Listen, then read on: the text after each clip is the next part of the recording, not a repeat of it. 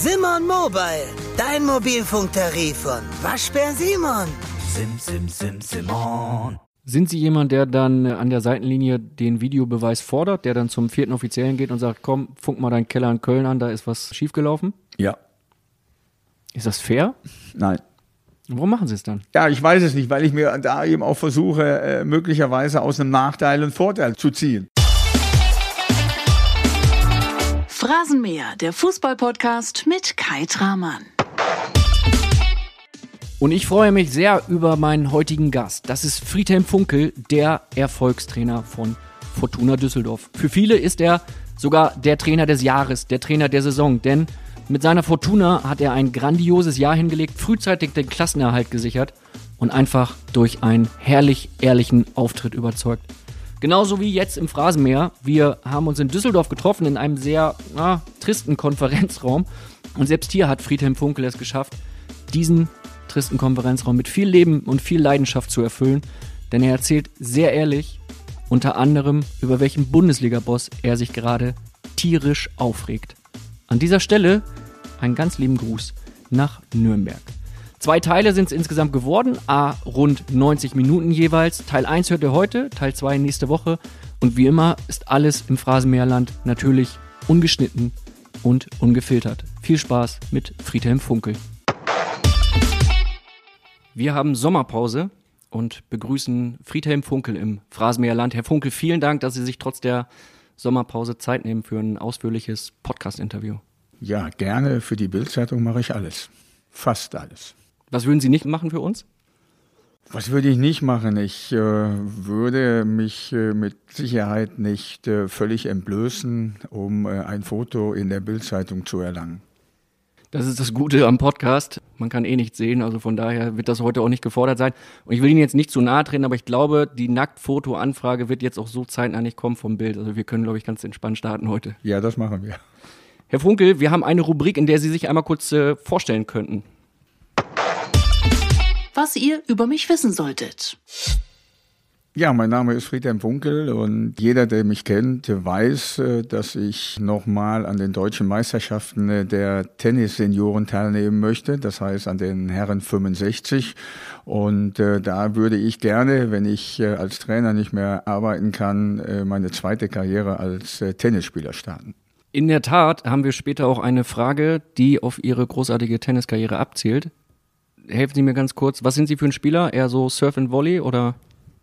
Nee, ich bin eigentlich äh, mehr eine Wühlmaus. Das heißt, äh, dass ich. äh, Wir reden noch über Tennis, ne? Ich weiß, wir reden über Tennis, aber trotzdem, äh, ich wühle mich mehr über den Platz, als dass ich spiele. Ich bin nicht der typische Tennisspieler, sondern ich bin der Spieler, der äh, ackert, der auf dem Platz äh, von der Technik her mit Sicherheit nicht der begabteste ist und auch nicht der beste ist. Äh, aber dadurch, dass ich äh, einen unglaublichen Kampfgeist habe, spielen die Gegner mit, gegen mich nicht so gerne. Kann ich mir vorstellen. In der Bundesliga gibt es ja auch viele Gegner, die gegen Sie nicht so gerne spielen. Bild- und Bundesliga-Trainer sind auch manchmal Mitspieler, manchmal auch Gegner. Sie können uns einmal ganz gepflegt äh, einen von Latz knallen in der nächsten Rubrik. Das Bildbashing. Ja, ich glaube, ich kenne die Problematik zwischen äh, Bundesliga-Trainern, Bundesligaspielern äh, und der Bildzeitung und ähm, das, äh, einen von Latzknallen würde ich gerne mal Karl-Erich Jäger. Das ist, Das ist ein alter Bildkollege, mittlerweile in Rente. Mittlerweile in Rente, richtig. Er war Sportchef in Köln zu meiner Zeit als äh, Trainer beim ersten FC Köln. Äh, hat er mich äh, wirklich teilweise unterhalb der Gürtellinie attackiert, ohne dass ich ihn einmal persönlich kennengelernt habe. Er hat sich nie getraut, äh, in Pressekonferenzen zu kommen. Er war nie beim Training. Er ist nie bei den Spielen gewesen. Und das habe ich ihm sehr übel genommen. Ich erinnere mich, damals gab es in der Sommerpause, Sie waren frisch aufgestiegen mit dem ersten FC Köln, eine Überschrift, wann fliegt Funkel? Ja, aber ich muss dazu Vor sagen, der Saison. Ich muss dazu sagen, das war vor dem ersten Spieltag. Also das war schon frech, das war schon bösartig. Ja, und äh, das sind einfach Dinge, die vergesse ich nicht äh, und äh, das habe ich ihm auch nie verziehen.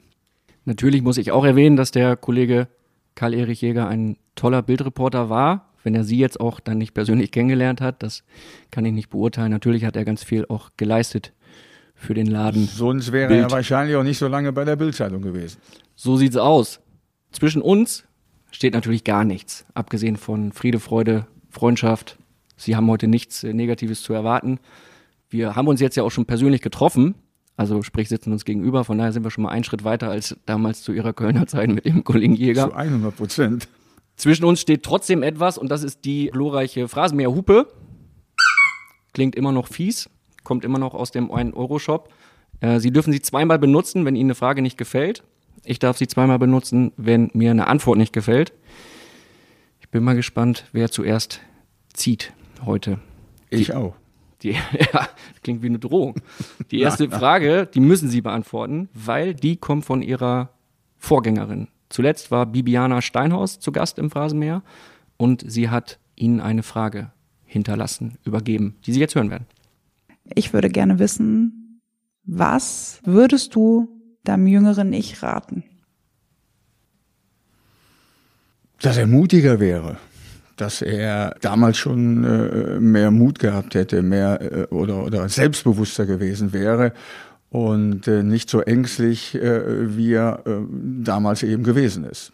Waren Sie so ängstlich damals? Ja, ich war sehr ängstlich. Ich war sehr ängstlich. Ich habe nicht sehr viel Selbstbewusstsein gehabt. Ich habe nicht sehr viel Selbstvertrauen gehabt. Äh, habe mich zu sehr nach anderen Leuten gerichtet und das äh, mache ich heute natürlich nicht mehr.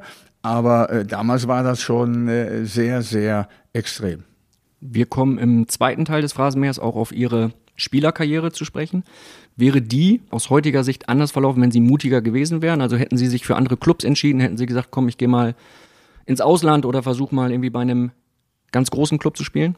Ja, ich glaube, ich wäre ein noch besserer Spieler geworden. Ich glaube, mit mehr Selbstbewusstsein hätte ich noch mehr erreichen können. Ich äh, bin überzeugt davon, dass ich auch äh, das ein oder Angebot äh, äh angenommen hätte, äh, wenn ich mutiger gewesen wäre. Ich hatte Angebote von, äh, von Eintracht Frankfurt, ich hatte Angebote von äh, äh Fortuna Düsseldorf damals äh, als Spieler. Aber ich äh, war einfach nicht mutig genug, äh, den Schritt 78, 79 eben zu einem dieser Vereine zu machen. Den habe ich erst 80 gemacht nach Kaiserslautern. Äh, das war, ohne dem FCK zu nahe zu treten, äh, ein toller Verein, aber Kaiserslautern war auch ein Stück weit mehr Provinz. Ja, ist eine kleine Stadt, 100.000 Einwohner damals gehabt.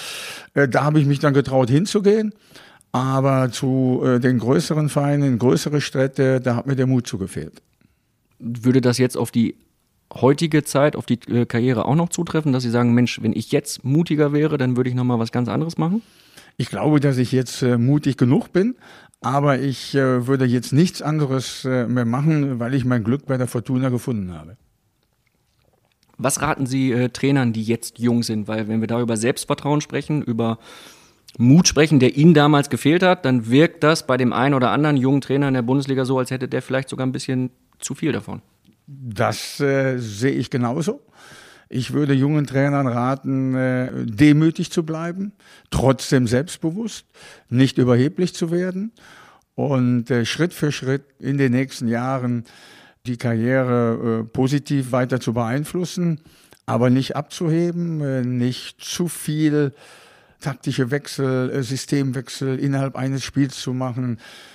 Ich glaube, dass ich das erfahrener Trainer, dass ich das sagen darf, das ist manchmal ein Stück weit zu viel, was die Jungs da machen.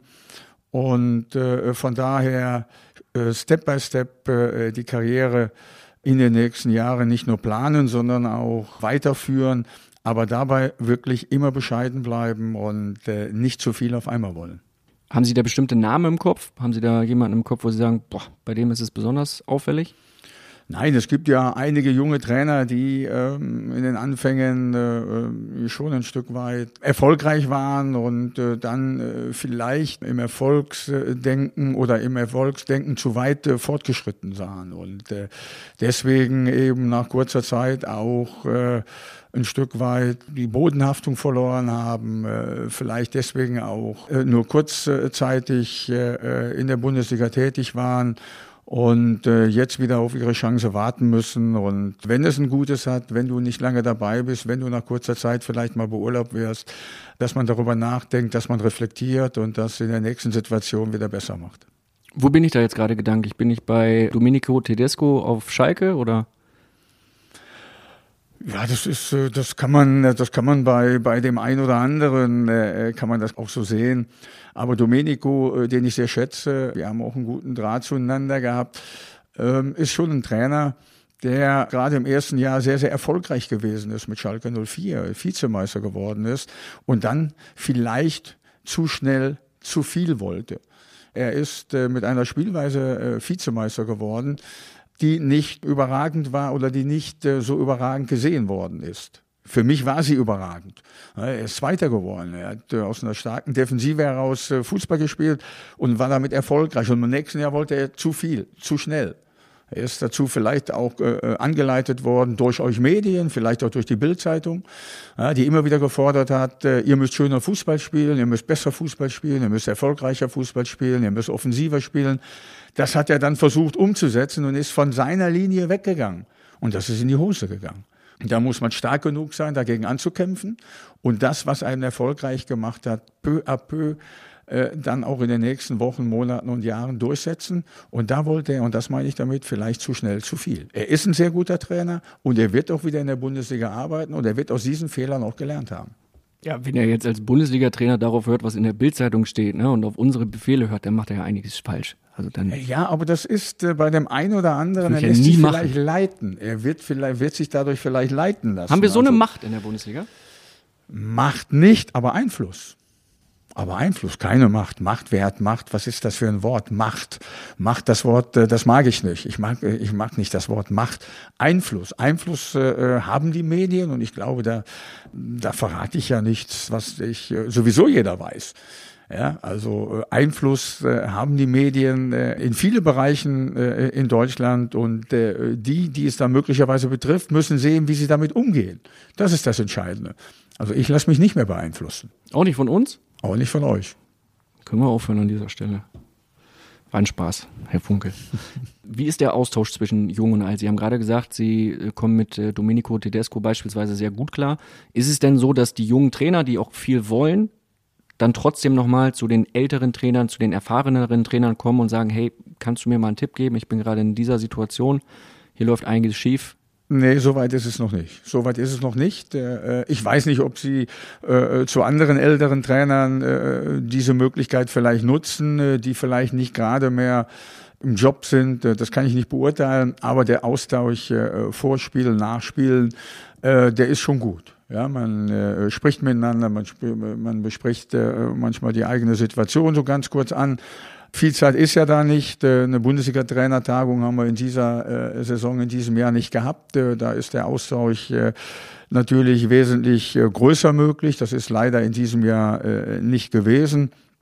Und ähm, ich glaube, dass ältere, erfahrene Trainer, wenn sie Lust darauf haben, ähm, und nicht mehr ihren, ihren Beruf ausüben, möglicherweise jüngere Trainer ein Stück weit auf ihrem Weg begleiten könnten. Ich glaube, das wäre das wäre nicht so verkehrt, weil Erfahrung und äh, jugendlicher äh, Elan, das ist eine äh, super Zusammenstellung.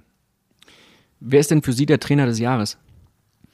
Oh, es gibt einige Trainer, die in dieser Saison äh, Fantastisches äh, geleistet haben. Äh, wenn ich an Adi Hütter denke, der mit äh, Eintracht Frankfurt äh, eine sensationelle Saison gespielt hat. Äh, wenn ich an Nico Kovac denke, der in, in, in München deutscher Meister geworden ist, das muss man mit Bayern München, das muss man ganz klar sagen. Das, äh, da hat man die besten Voraussetzungen, aber die Art und Weise, wie er das geschafft hat, mit all dem Druck, mit all den Anfeindungen und so weiter, äh, die über äh, Nico hergefallen sind, dann ist das schon eine beeindruckende Art und Weise, wie er das letztendlich geschafft hat. Und bei Fortuna Düsseldorf ist auch gut gearbeitet worden. Da ist auch ein Trainer, der, glaube ich, mit der Mannschaft und mit allem drum und dran ganz gut gearbeitet hat und auch im Bereich dessen äh, sein könnte, um Trainer des Jahres zu werden.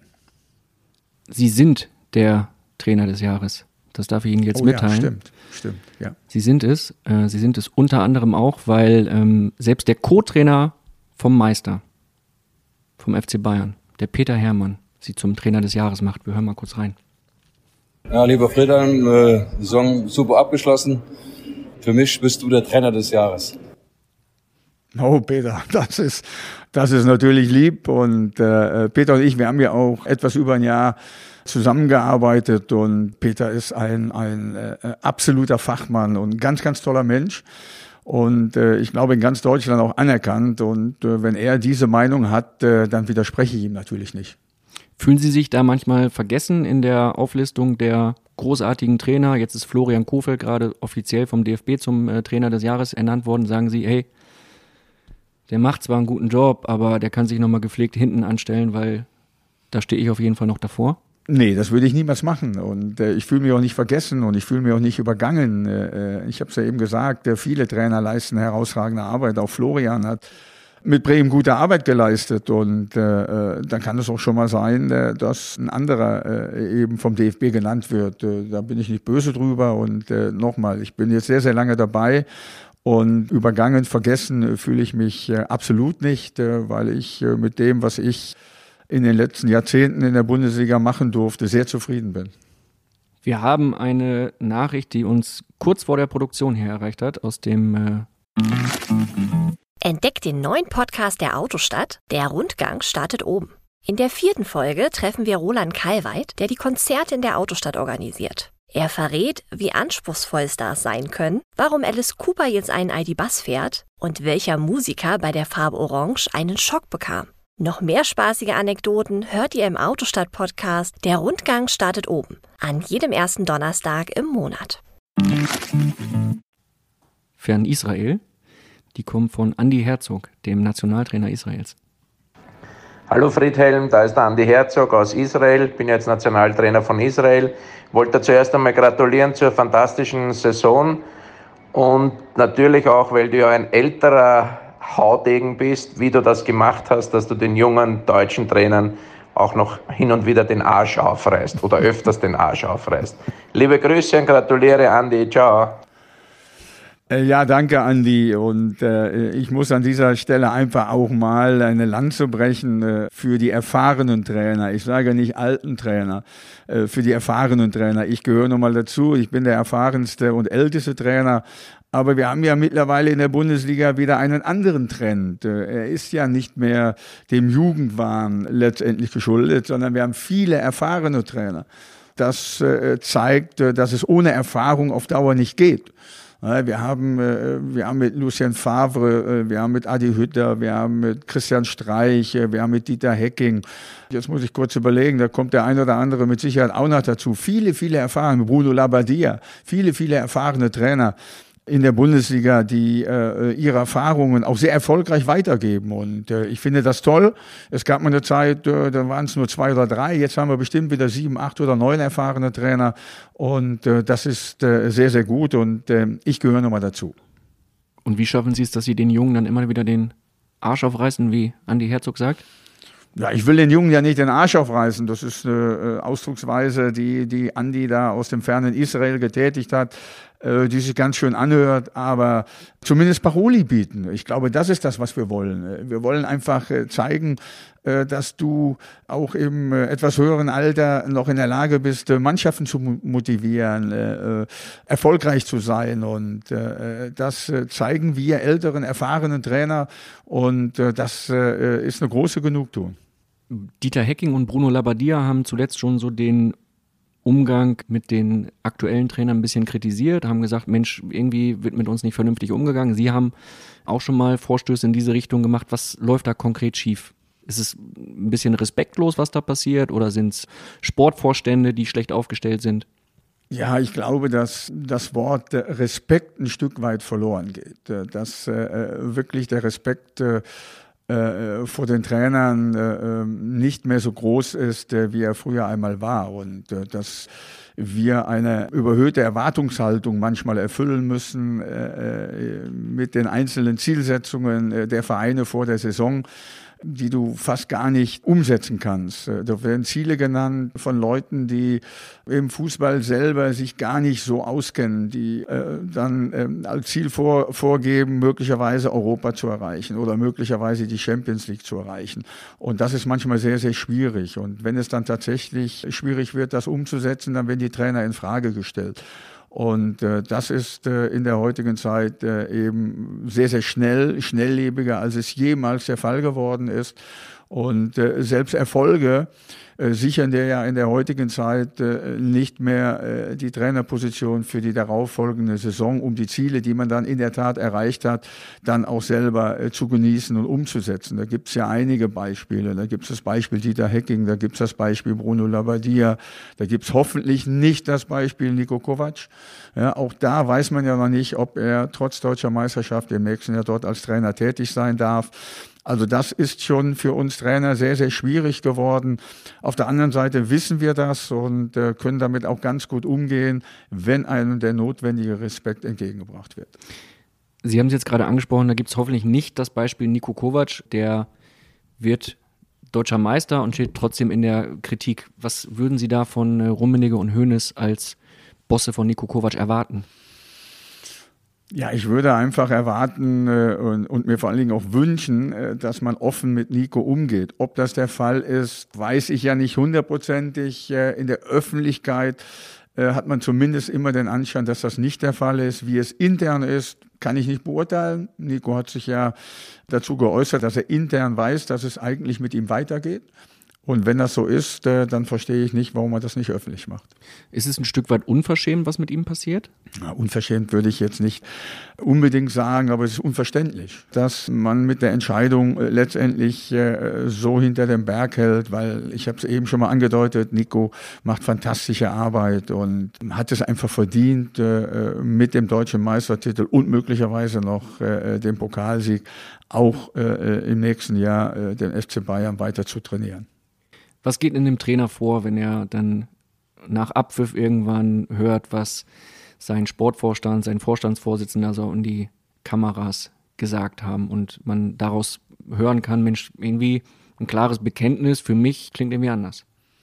Jetzt im Falle Nico Kovac. Ja, ja also was geht da auch in ja, Ihnen vor? Ja, ein klares Bekenntnis, ja, natürlich ist ein klares Bekenntnis anders, das wissen wir ja alle. Ja. Wenn Sie sagen würden, äh, Nico macht nächstes Jahr weiter, dann wäre das ein klares Bekenntnis. Aber trotzdem ist ja noch nicht auszuschließen, dass er weitermacht. Aber was geht da in dem Trainer vor? Was würden Sie denken, wenn Sie das, wenn Sie jetzt Bayern-Trainer wären und Sie würden äh, Kalle Rummenigge und Uli Hoeneß reden hören und sich, was würden Sie denken? Ich würde mich auf das verlassen, was Sie mir intern sagen und nicht auf das, was Sie öffentlich sagen. Ist es nicht trotzdem so, dass dieses Bild in der Öffentlichkeit, welches da gezeichnet wird, einfach dann einem Trainer schadet und dass es auch dann in einem Trainer arbeitet? Also ich glaube nicht, dass es einem Trainer schadet, äh, weil äh, Nico da sehr souverän mit umgeht. Und das ist das, was du machen musst. Und das als junger Trainer. Ja, er ist gerade 40 oder 41 oder 42, ich weiß es nicht genau. Äh, hat noch gar nicht so viele Vereine gehabt, hat jetzt den Top-Verein in Deutschland. Und äh, man weiß, dass äh, dort, äh, ja, dass es dort äh, immer sehr, sehr heftig, sehr, sehr hektisch, sehr, sehr erfolgsorientiert zugeht. Äh, das weiß er. Und äh, damit muss er sich auseinandersetzen. Und nochmal, das, so wie er das macht, ist das einfach unglaublich. Er macht sehr, sehr gut, ne? Das macht er mehr als gut. Ich finde da gar keine Worte für. Ja, wie er sich nicht locken lässt von euch, von den, von den Medien. Jetzt sind doch wir nicht schon wieder schuld, Herr Funkel. Medien, von den Medien her. Wir haben nicht Bildzeitung gesagt, ich habe Medien gesagt. Die Bildzeitung gehört dazu, das weiß ich. Ja, und äh, äh, sie ist ja auch für Schlagzeilen äh, äh bekannt, berühmt, berüchtigt. Und äh, das ist auch in Ordnung so, denn das äh, äh, müssen wir abkönnen, äh, überhaupt keine Frage. Und das können wir Trainer auch ab. Und äh, wir müssen da äh, auch äh, äh, sehr äh, kritisch teilweise miteinander umgehen. Äh, und äh, man muss sich auch mal fetzen, man muss sich auch mal mit den Bildzeitungsleuten auseinandersetzen, muss sich denen auch mal äh, muss denen auch mal die Meinung sagen können. Und das ist das, was äh, viele junge Trainer vielleicht im Moment auch noch nicht so äh, gewohnt sind, sich damit so auseinanderzusetzen. Aber ich kann auch da nur an, macht das, macht das. Geht auch die Bildzeitung mal an das äh, kann nie schaden und äh, das äh, wird einem auf, äh, auf Strecke mit Sicherheit nicht nachhaltig ausgelegt, weil auch die Bildzeitungsleute wollen den Dialog, wollen die Auseinandersetzung und wollen auch manchmal Streitigkeiten. Das stimmt doch nicht. Ich will mich doch nicht mit Ihnen streiten. Wenn das jetzt alle, Aber das ist doch schön. Wenn das, das alle Bundesliga-Trainer jetzt hören, dann gibt es einen riesen Aufstand. Dann sind da rennen da Kollegen im Trainingslager rum im Sommer, die werden von Bundesliga-Trainern attackiert, weil die sich denken, äh, der Funkel hat das gesagt, das macht man so. Ja, die hören ja nicht immer auf mich. Aber wenn sie in dem Fall auf mich hören, sollen sie es ruhig mal machen. Auch die, auch die äh, Bildzeitungsreporter können das aushalten. Davon bin ich überzeugt und habe das auch schon selber erlebt. Es ist doch schön, wenn man sich streitet, wenn man mal anderer Meinung ist. Man ist oft anderer Meinung. Aber da muss man das auch kundtun. Da muss man das den Reportern auch sagen. Die können das ab. Jemand, der im Januar nicht ihrer Meinung war, war ihr damaliger Vorstandsvorsitzender, der Robert Schäfer, der sie dann entlassen wollte. Da gab es eine Pressekonferenz. Wie ist das aus Ihrer Sicht abgelaufen? Sie sind derjenige, der hautnah dabei war. Können Sie uns das nochmal ja, erklären? Ich habe erstmal eine andere Formulierung äh, dazu, weil er wollte mich nicht entlassen, sondern er wollte meinen Vertrag nicht verlängern. Er wollte meinen Vertrag im Sommer äh, nicht verlängern oder erst im Mai darüber sprechen. Und äh, im Mai äh, sind nur noch zwei Spiele. Und dann habe ich äh, ganz klar gesagt, dass äh, ich das nicht machen werde, sondern äh, dass äh, ich äh, erstmal total enttäuscht darüber bin, dass man erst im Mai mit mir sprechen äh, würde und äh, ich äh, dadurch nicht das Gefühl habe, dass man mit mir weiter zusammenarbeiten wollte wo ich auch äh, überhaupt kein Problem gehabt hätte oder damit gehabt hätte, wenn man mir das auch offen gesagt hätte. Und äh, das hat man eben nicht, sondern man hat gesagt, wir wollen bis Mai warten und dann hätte man mir möglicherweise gesagt, äh, dass äh, mein Vertrag dann nicht verlängert wird und äh, das habe ich einfach nicht für für fair gehalten und habe deswegen auch gesagt, äh, ich äh, mache das nicht, dann höre ich im Sommer auf. Und äh, ich möchte eine Entscheidung vor, der, äh, vor äh, Beginn der Rückrunde, vor dem Spiel in, in, in Augsburg. Das war dann zehn Tage später. Und dann sollen sie mir sagen, ob sie mit mir weitermachen oder nicht. Wenn nicht, habe ich auch kein Problem damit, aber dann sollen sie mir offen sagen. Wann haben Sie es zum ersten Mal erfahren? Und haben Sie es zum ersten Mal vom Robert Schäfer selbst erfahren oder hinter den Kulissen so ein bisschen nein, was nein, wahrgenommen? Nein, nein, nein, nein. Das habe ich in dem ersten Vertragsgespräch äh, Mittwochs, ich weiß jetzt nicht mehr genau das Datum, 4., 5., 6. Januar, keine Ahnung, in dem Gespräch erfahren, äh, dass äh, ich erst im äh, Mai mit einem Gespräch rechnen könnte, vorher nicht. Und äh, dann haben wir uns äh, dazu entschieden, äh, donnerstags nochmal zusammenzusitzen und äh, äh, habe ich gesagt, können wir machen, wir können ja beide nochmal drüber schlafen, aber an meiner Meinung wird sich nichts ändern. Dann haben wir das gemacht.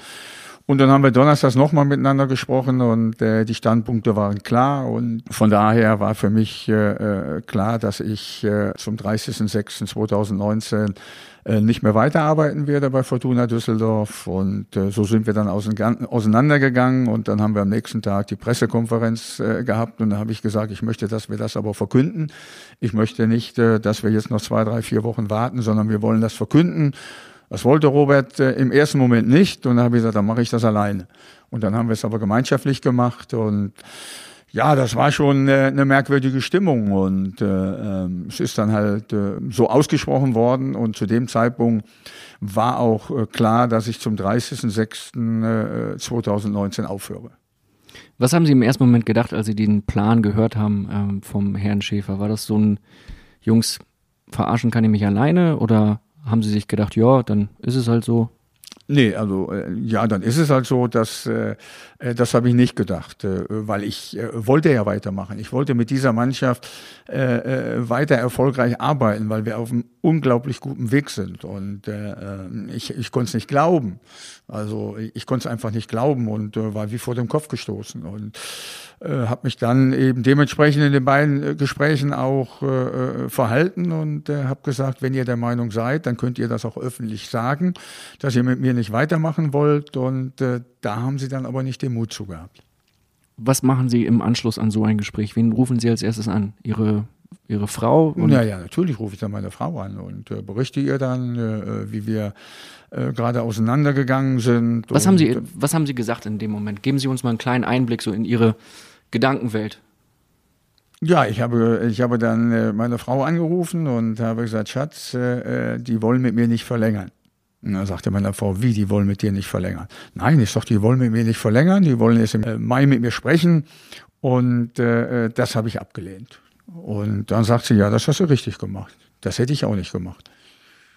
Ja, und dann habe ich ihr all das erzählt, was ich ja gerade schon mal äh, euch allen und äh, Ihnen erzählt habe.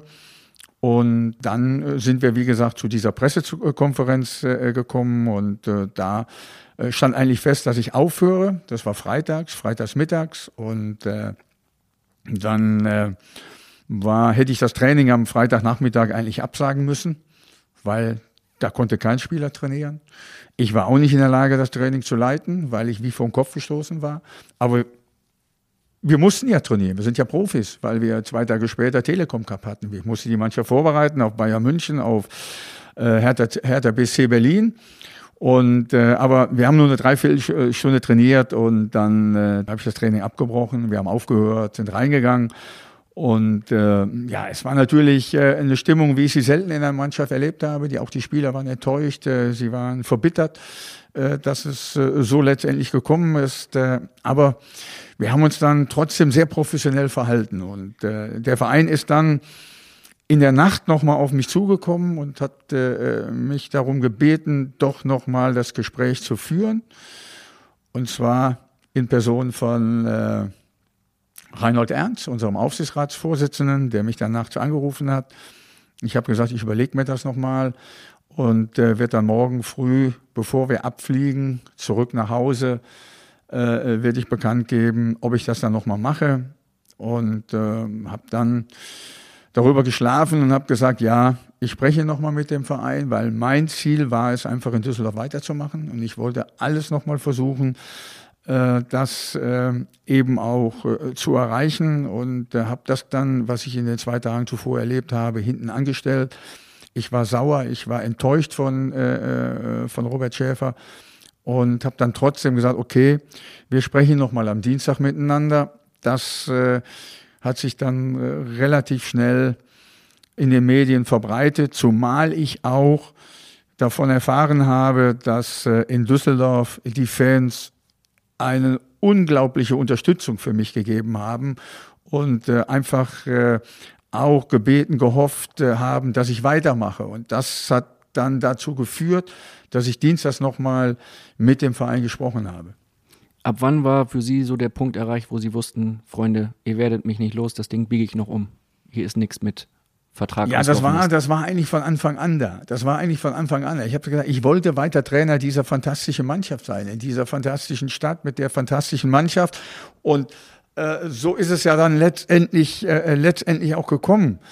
Wann war so dieser Punkt da, wo Sie wussten, ihr, ihr werdet mich nicht los, das schafft ihr nicht?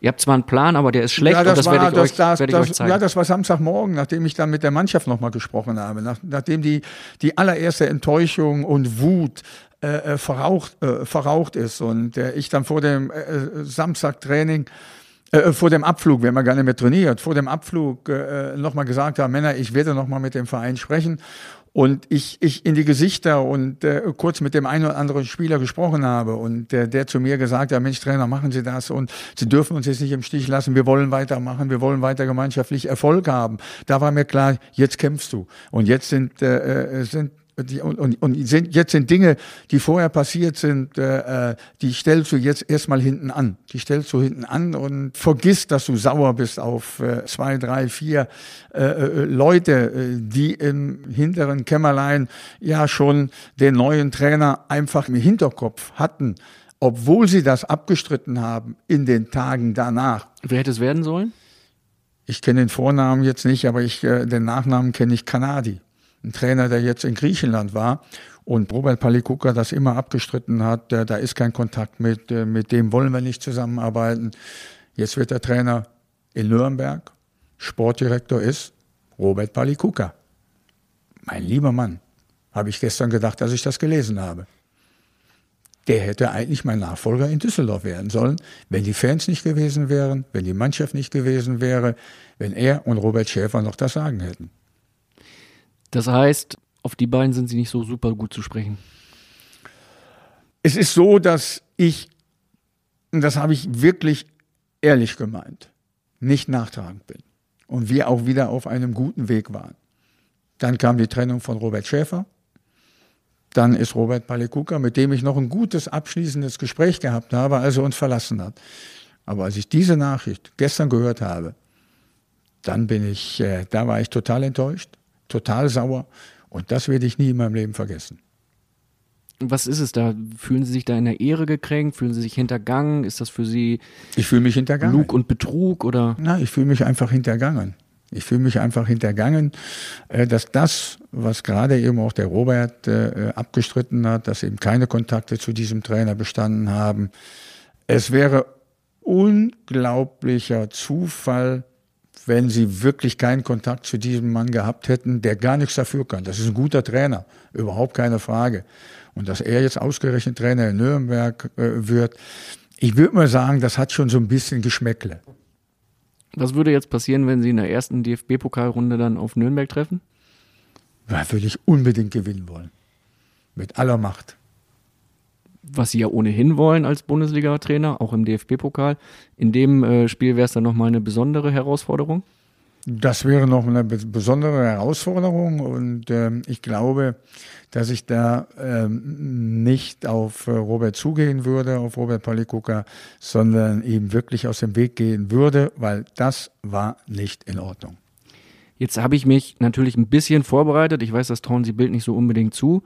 Aber im Vorfeld des Phrasenmähers habe ich mich eingelesen, habe Zeitungsartikel gelesen, die teilweise aus den 70ern stammen, habe mir alle Fernsehsendungen angeschaut, in denen Sie zuletzt aufgetreten sind und habe den Eindruck gehabt, Sie sind ein unglaublich ausgeglichener Mensch. Wie schafft man es dann, diese Emotion, dass Sie halt sagen, ich fühle mich wirklich hintergangen, aus ihnen herauszukitzeln. Das muss ja ein Punkt sein, wo er sie wirklich getroffen hat, wo sie sagen, das ist für mich unmenschlich, das geht gar nicht. Ja, das, äh, weil er, äh, weil er einfach nicht die Wahrheit gesagt hat äh, in diesem Moment. Und äh, ich bin wirklich ein ausgeglichener Mensch. Und äh, ich finde, das muss man auch. Man kann mal verärgert sein, man kann mal sauer sein, äh, man kann auch mal enttäuscht werden. Und äh, man muss auch vergeben können. Und äh, man darf auch nicht nachtragend sein. Und ich habe es ja eben gesagt, ich bin nicht nachtragend. Aber jetzt in dieser Situation da bin ich einfach nachtragend, weil ich mich da äh, hintergangen gefühlt habe und äh, dass äh, mir man mir äh, ganz klar gesagt hat, nein, den Trainer, mit dem haben wir nicht gesprochen und ich glaube, das ist auch medial in verschiedenen Zeitungen so äh, in dem Zeitraum auch berichtet worden, äh, weil dieser Name ja dann auch einige Zeit lang in, in den Medien gesagt worden ist, geschrieben worden ist. Und ich habe dann geglaubt, ja, das wird wahrscheinlich dann nicht so sein, wenn die mir das sagen, dass sie keinen Kontakt zu diesem Mann gehabt haben. Und wenn man dann äh, diese Situation heute sieht, dann kann ich das natürlich nicht mehr glauben. Wenn äh, jetzt Nürnberg-Fans den Phrasenmäher hören, Ihnen gerade zuhören, was geben Sie denen dann mit auf den Weg für die neue Saison? Weil das klingt ja nicht so, als sei das alles unbedingt ganz seriös, was ich will jetzt nicht sagen, dass das unseriös war. Es äh, ist auf jeden Fall nicht gut gewesen. Es war schlecht, es war falsch die Nürnberger Fans können ja nichts dafür. Äh, Nein, aber die machen sich ja Sorgen um ihren Verein und die wissen jetzt, Mensch, super. Ja, sie brauchen sich ja, sie brauchen sich ja äh, keine großen Sorgen zu machen, äh, weil äh, sie haben eine gute Mannschaft. Äh, sie werden, so wie es aussieht, auch einen guten Trainer bekommen. Ich kenne ihn nicht, aber er, überall, wo er gearbeitet hat, äh, ist er sehr erfolgreich gewesen. Und mit dieser Nürnberger Mannschaft wird er wahrscheinlich auch Erfolg haben in der zweiten Liga. Das ist für mich unabdingbar, weil das ist eine gute Mannschaft, die, die bleiben zusammen zusammen, die werden in der zweiten Liga mit ihren Fans im Rücken eine gute Rolle spielen. Zumal das war ja auch jetzt in den Medien, äh, möglicherweise Peter Hermann nach zum Club geht als, äh, als technischer Direktor oder sportlicher äh, Direktor, keine Ahnung. Da wünsche ich denen natürlich auch, auch sehr, sehr viel Erfolg. Und das sind dann die Leute, die dafür maßgeblich verantwortlich sind. Ein anderer ist dafür nicht verantwortlich. Rufen Sie den Peter Hermann dann nochmal an und sagen ihm, Mensch, da triffst du aber auf einen Zeitgenossen. Ja, Peter kennt ihn doch. Er hat ja. auch hier, er hat auch hier bei der Fortuna mit ihm zusammengearbeitet. Aber jetzt mit Ihren Erfahrungen nochmal?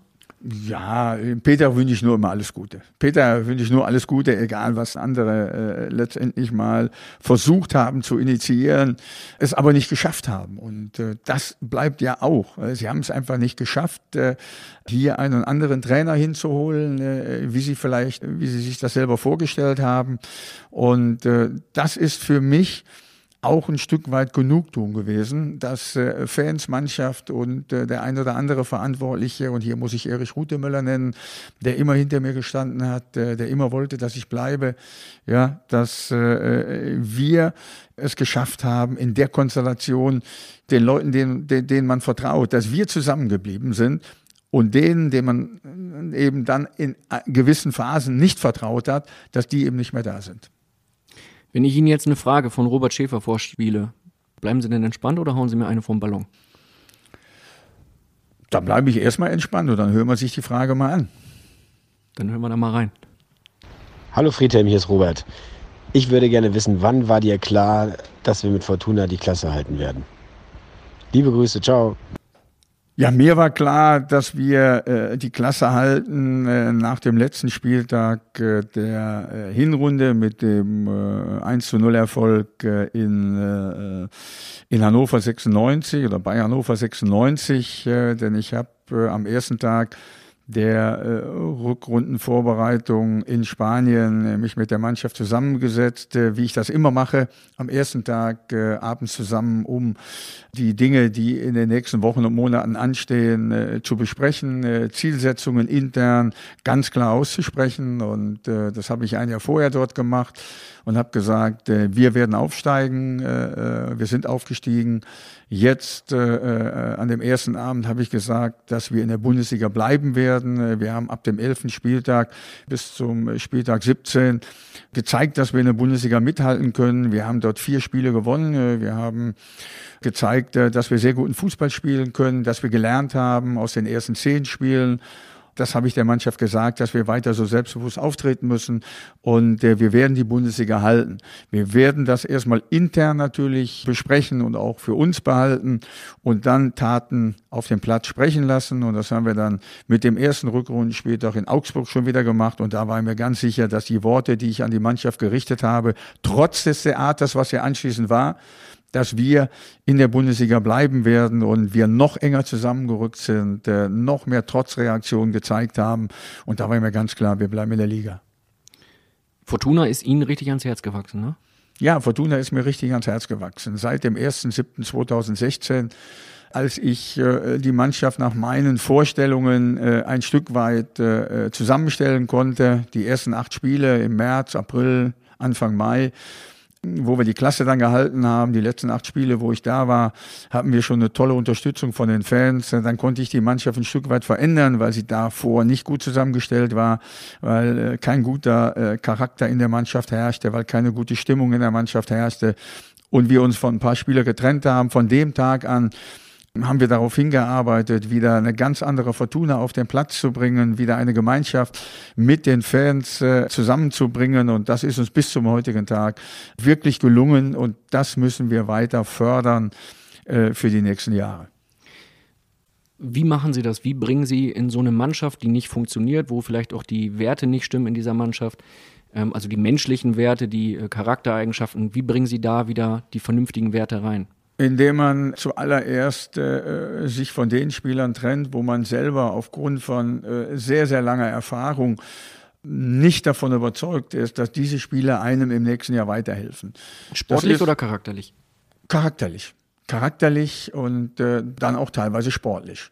Ja, das muss man auch sagen. Äh, das Sportliche ist natürlich auch ganz, ganz wichtig. Und äh, die Mannschaft stand ja nicht umsonst auf dem 15. oder 16. Tabellenplatz, als ich gekommen bin. Und äh, ich war der dritte Trainer in einer Saison.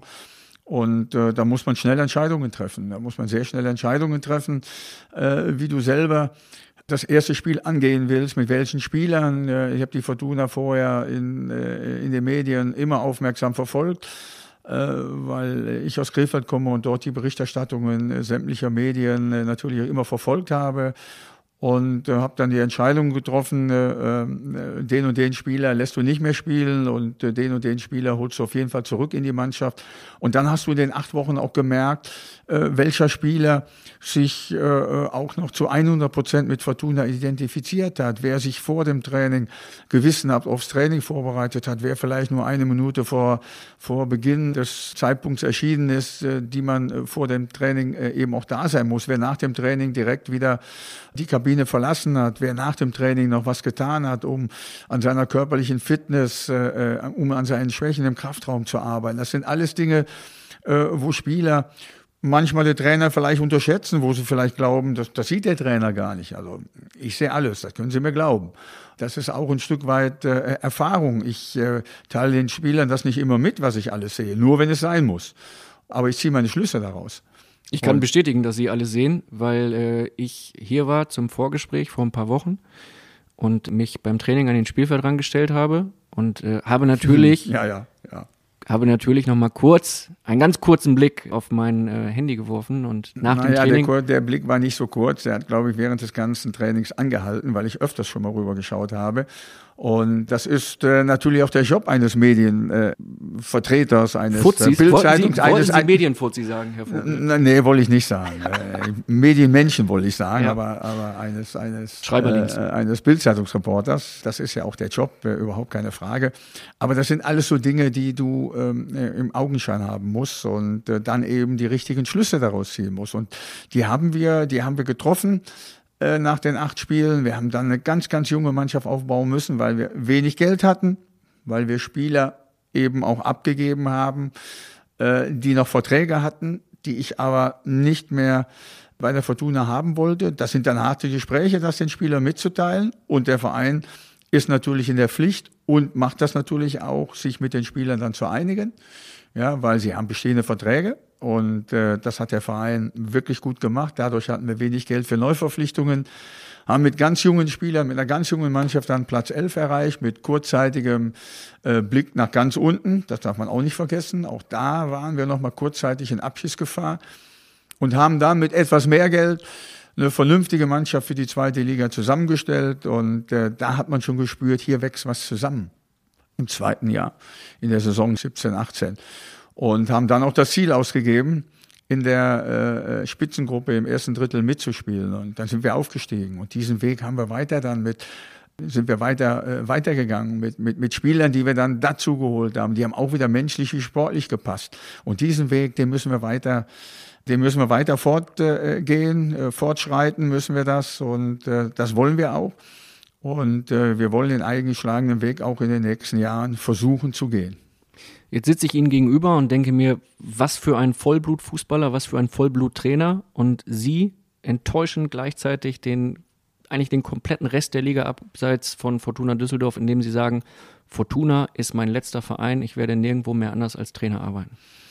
Ich weiß nicht, ich, ich weiß nicht ob, ich weiß nicht, ob andere Vereine jetzt enttäuscht sind oder, oder was weiß ich auch immer. Aber das ist, äh, das ist einfach so und das wird auch nicht mehr rückgängig gemacht. Also ich habe mein Glück hier bei der Fortuna gefunden. Ich habe jetzt, äh, wir, wir haben ein, wir haben ein Team entwickelt. Wir haben ein Team entwickelt, wie es besser nicht sein kann um die Mannschaft herum. Und das ist einfach toll, mit den äh, jungen Trainern an meiner Seite äh, äh, arbeiten zu dürfen, denen Verantwortung zu übertragen, wie sie diese Verantwortung umsetzen, wie die Mannschaft das mitmacht, wie die Mannschaft mitzieht, wie sie den Anweisungen von Thomas Kleine, von, äh, von Axel Bellinghausen, äh, von Klaus Reitmeier äh, folgt, äh, ohne dass ich irgendwas sagen muss. Und da komme ich wieder und ich, ich, ich, ich beobachte das alle. Ich schaue und, und, und, und gucke, äh, wie die Spieler reagieren und, und, und, und was sie machen. Und das ist einfach fantastisch. Und äh, wir haben jetzt auch äh, mit, äh, mit Lutz äh, Pfannenstiel einen neuen Sportchef, einen neuen Sportdirektor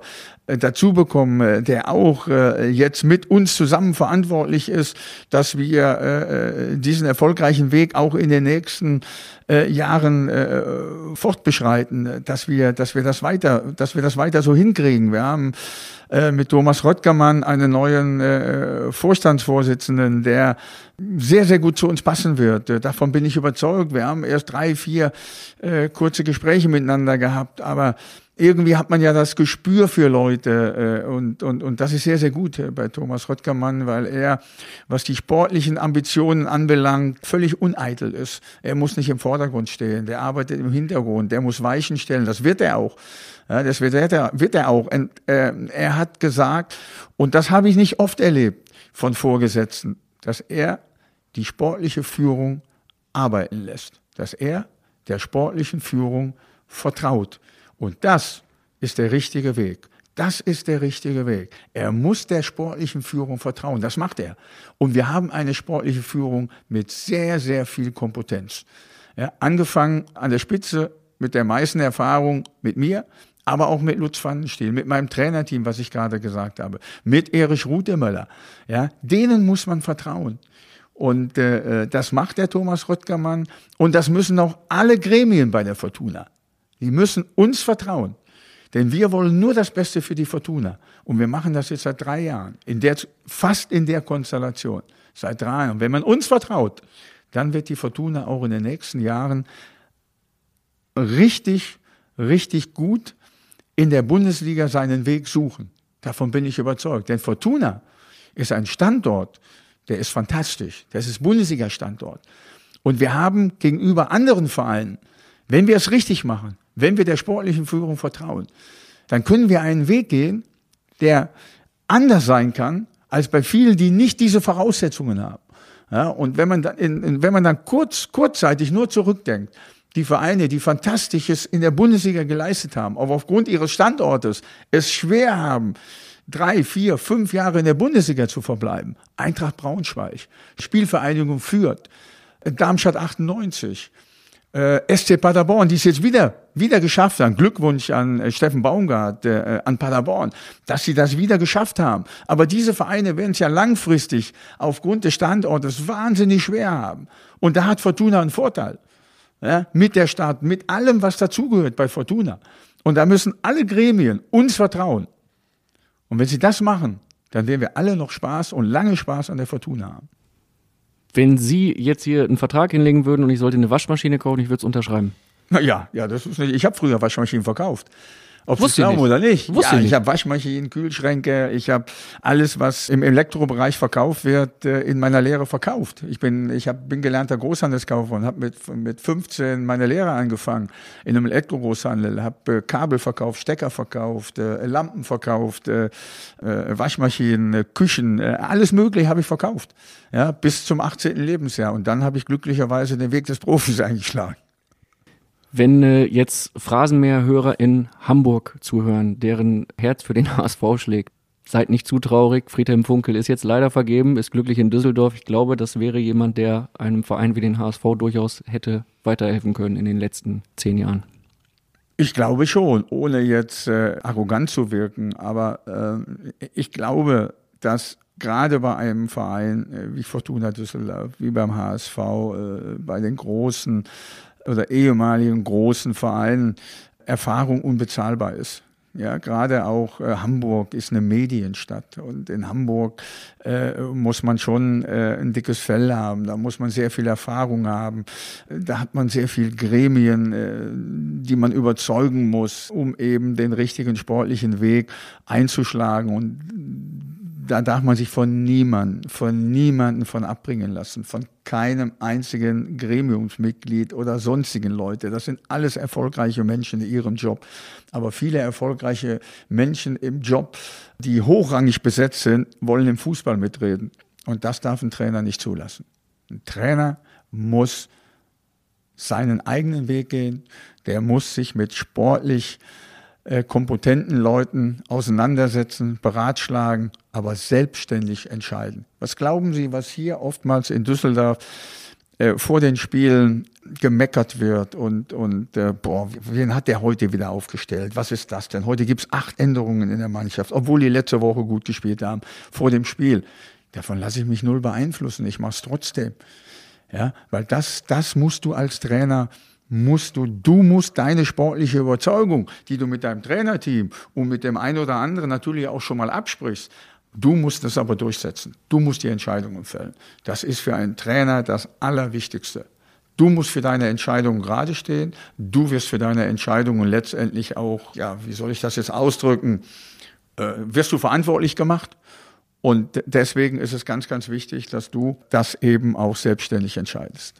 Sie könnten dem äh, HSV ja noch irgendwie so auf äh, zweiter Lohnsteuerkarte noch ein bisschen weiterhelfen. Nee, nee, nee, nee. Also, also das äh, würde viel zu viel Substanz kosten, viel zu viel Kraft kosten und äh, ich habe genug äh, Positives mit der Fortuna zu tun und äh, äh, nochmal, also man sollte nie zweigleisig fahren, äh, zumindest nicht als Trainer. Das ist das Entscheidende und meine ganze Kraft, meine ganze äh, Zeit äh, will ich der Fortuna widmen und äh, das hoffentlich, solange man gesund bleibt, noch eine Zeit lang. Haben Sie dem Thomas Röttgermann denn schon mitgeteilt, wie lange Sie als Trainerteam weiterarbeiten werden? Weil er ist ja nun mal schon mal klar, das haben Sie ja festgestellt oder festgelegt jetzt, er ist ja klar darauf angewiesen, was Sie wollen. Und Sie können ihm ja jetzt eine, ist, eine, er, eine nicht- Zahl er, in er, den er ist nicht darauf Vertrag angewiesen, aber er kann diesen Weg natürlich auch mitgehen. Er kann ja entscheiden, will er erfolgreich sein oder will er unerfolgreich sein? Ja, im Moment sind wir ja sehr erfolgreich. Das kann aber auch mal äh, in die andere Richtung äh, losschlagen. Aber auch dann muss man äh, konstant zeigen. Da muss man ruhig bleiben. Da muss man Vertrauen haben. Und ich habe das Gefühl, dass man uns allen, äh, die im sportlichen Bereich arbeiten, vertraut. Und das ist der richtige Weg. Und äh, wie lange ich das dann mache, ich weiß es noch nicht. Wichtig ist, äh, das wissen Sie auch, ist, dass man gesund bleibt, dass man agil bleibt, äh, dass man Lust darauf, Bock darauf hat, äh, weiter zu arbeiten. Das habe ich. Und ich habe mir diesbezüglich äh, letztendlich äh, noch kein Ziel gesetzt, äh, wann ich als Trainer aufhöre dass ich keine zehn Jahre mehr Trainer bin. Ich glaube, das ist auch ganz klar. Selbst fünf Jahre wären noch sehr schwer. Und äh, das jetzt hier vorherzusagen, ist einfach unmöglich.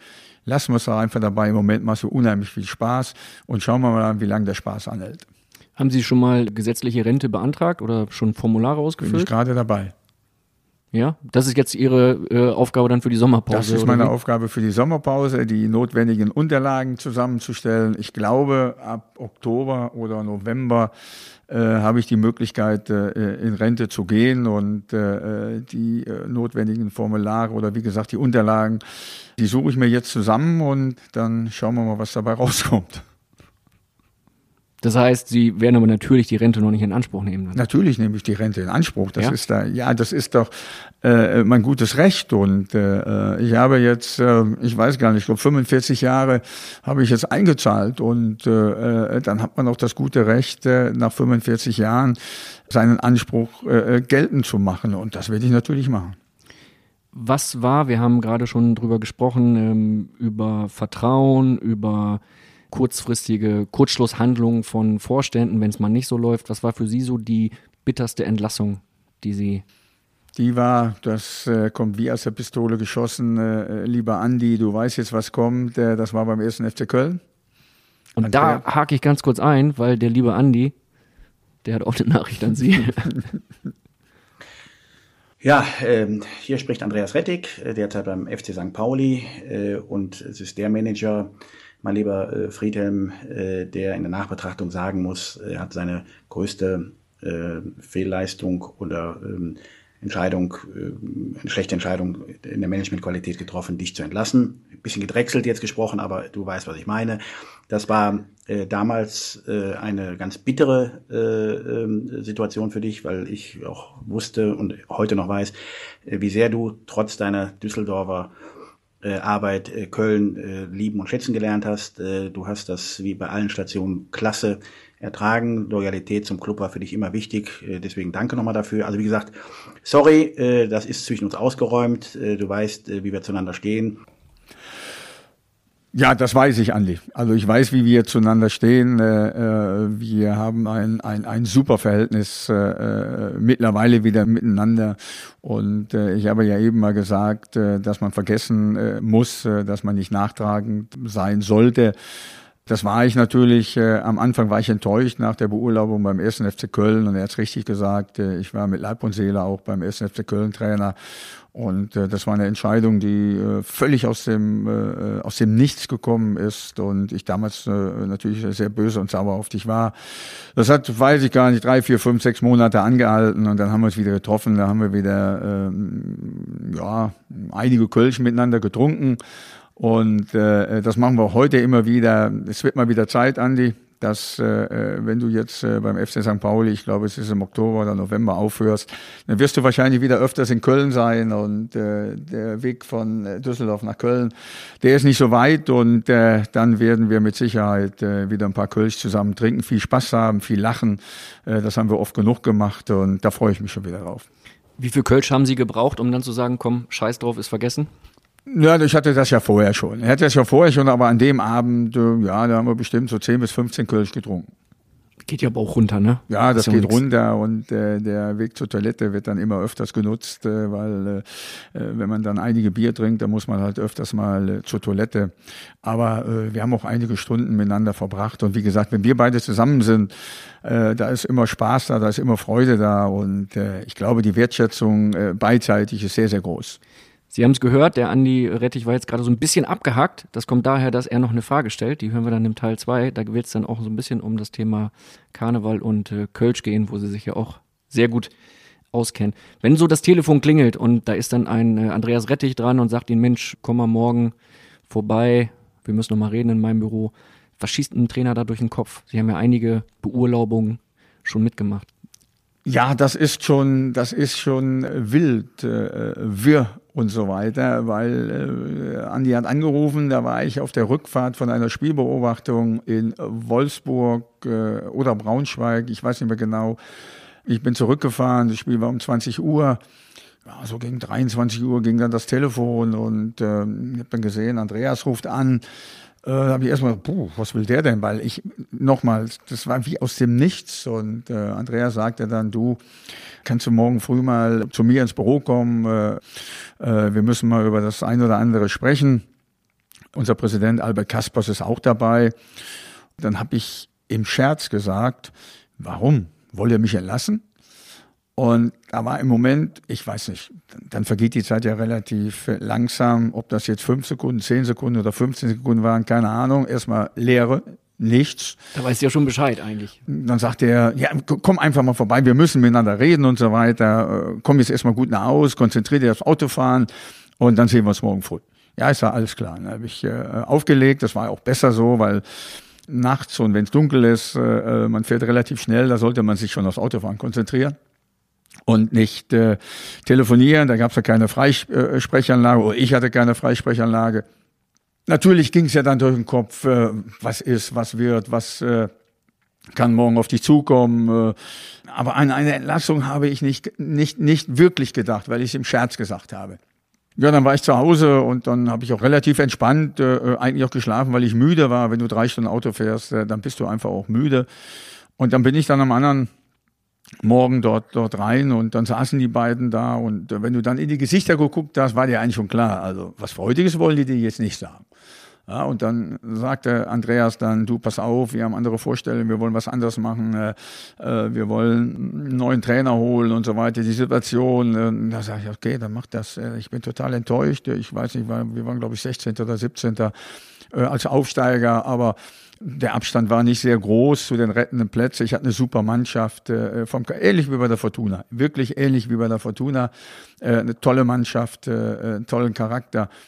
Ich habe nur noch den Wunsch geäußert, äh, dass ich das gerne selber der Mannschaft sagen wollte und dass ich das Training jetzt um 10 noch leiten will und danach die Mannschaft zusammenrufe äh, und ihr dann sage, dass das mein letztes Training ist und äh, mich dann von der Mannschaft auch verabschiede. So haben wir es dann auch gemacht. Ich habe mir nichts anmerken lassen. Meine beiden Co-Trainer, Jos Lukai damals, ja, er war bei mir im Trainerstab und Peter Greiber, der heutige Torwarttrainer bei Bochum, den habe ich nichts gesagt vor dem Training.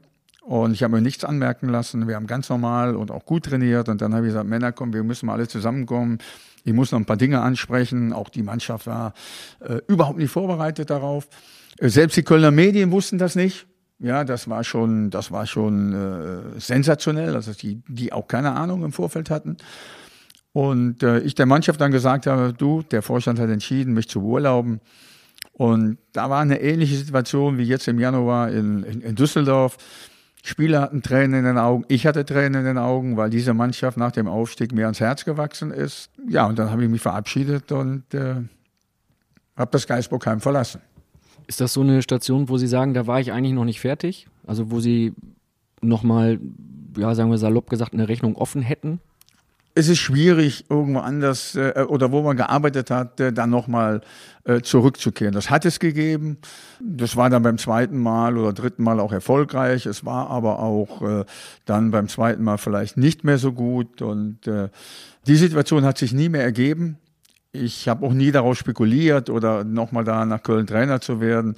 So ist das im Fußballgeschäft und äh, ich bin danach, wenn eine Tür zugeht, geht irgendwann anders eine Tür auf. Ja, ich war sehr enttäuscht, es war sehr emotional, aber danach habe ich fünf Jahre Frankfurt gehabt. Und das war natürlich auch toll.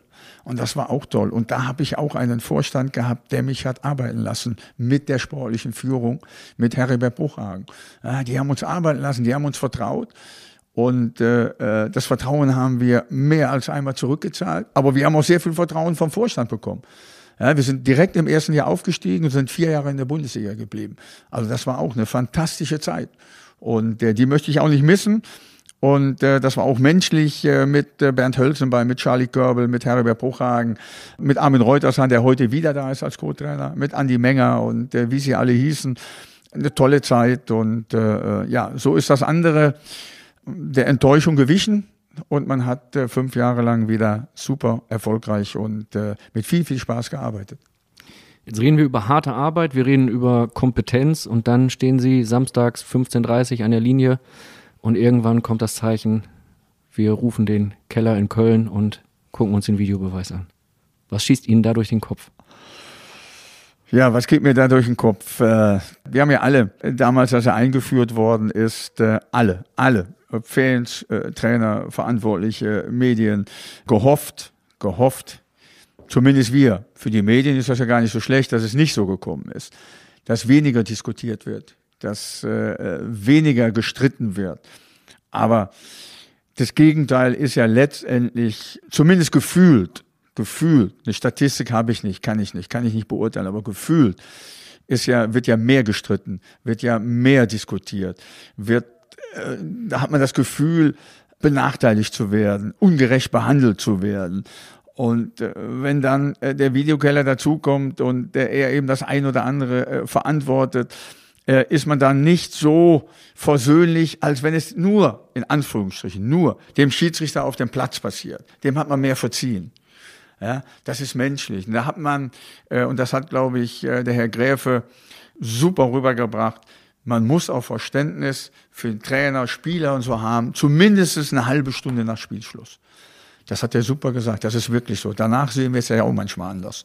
Ja, danach haben wir auch mehr Verständnis für die, für die Schiedsrichter. Aber wenn der Videokeller falsch entscheidet, dann hat man manchmal kein Verständnis dafür.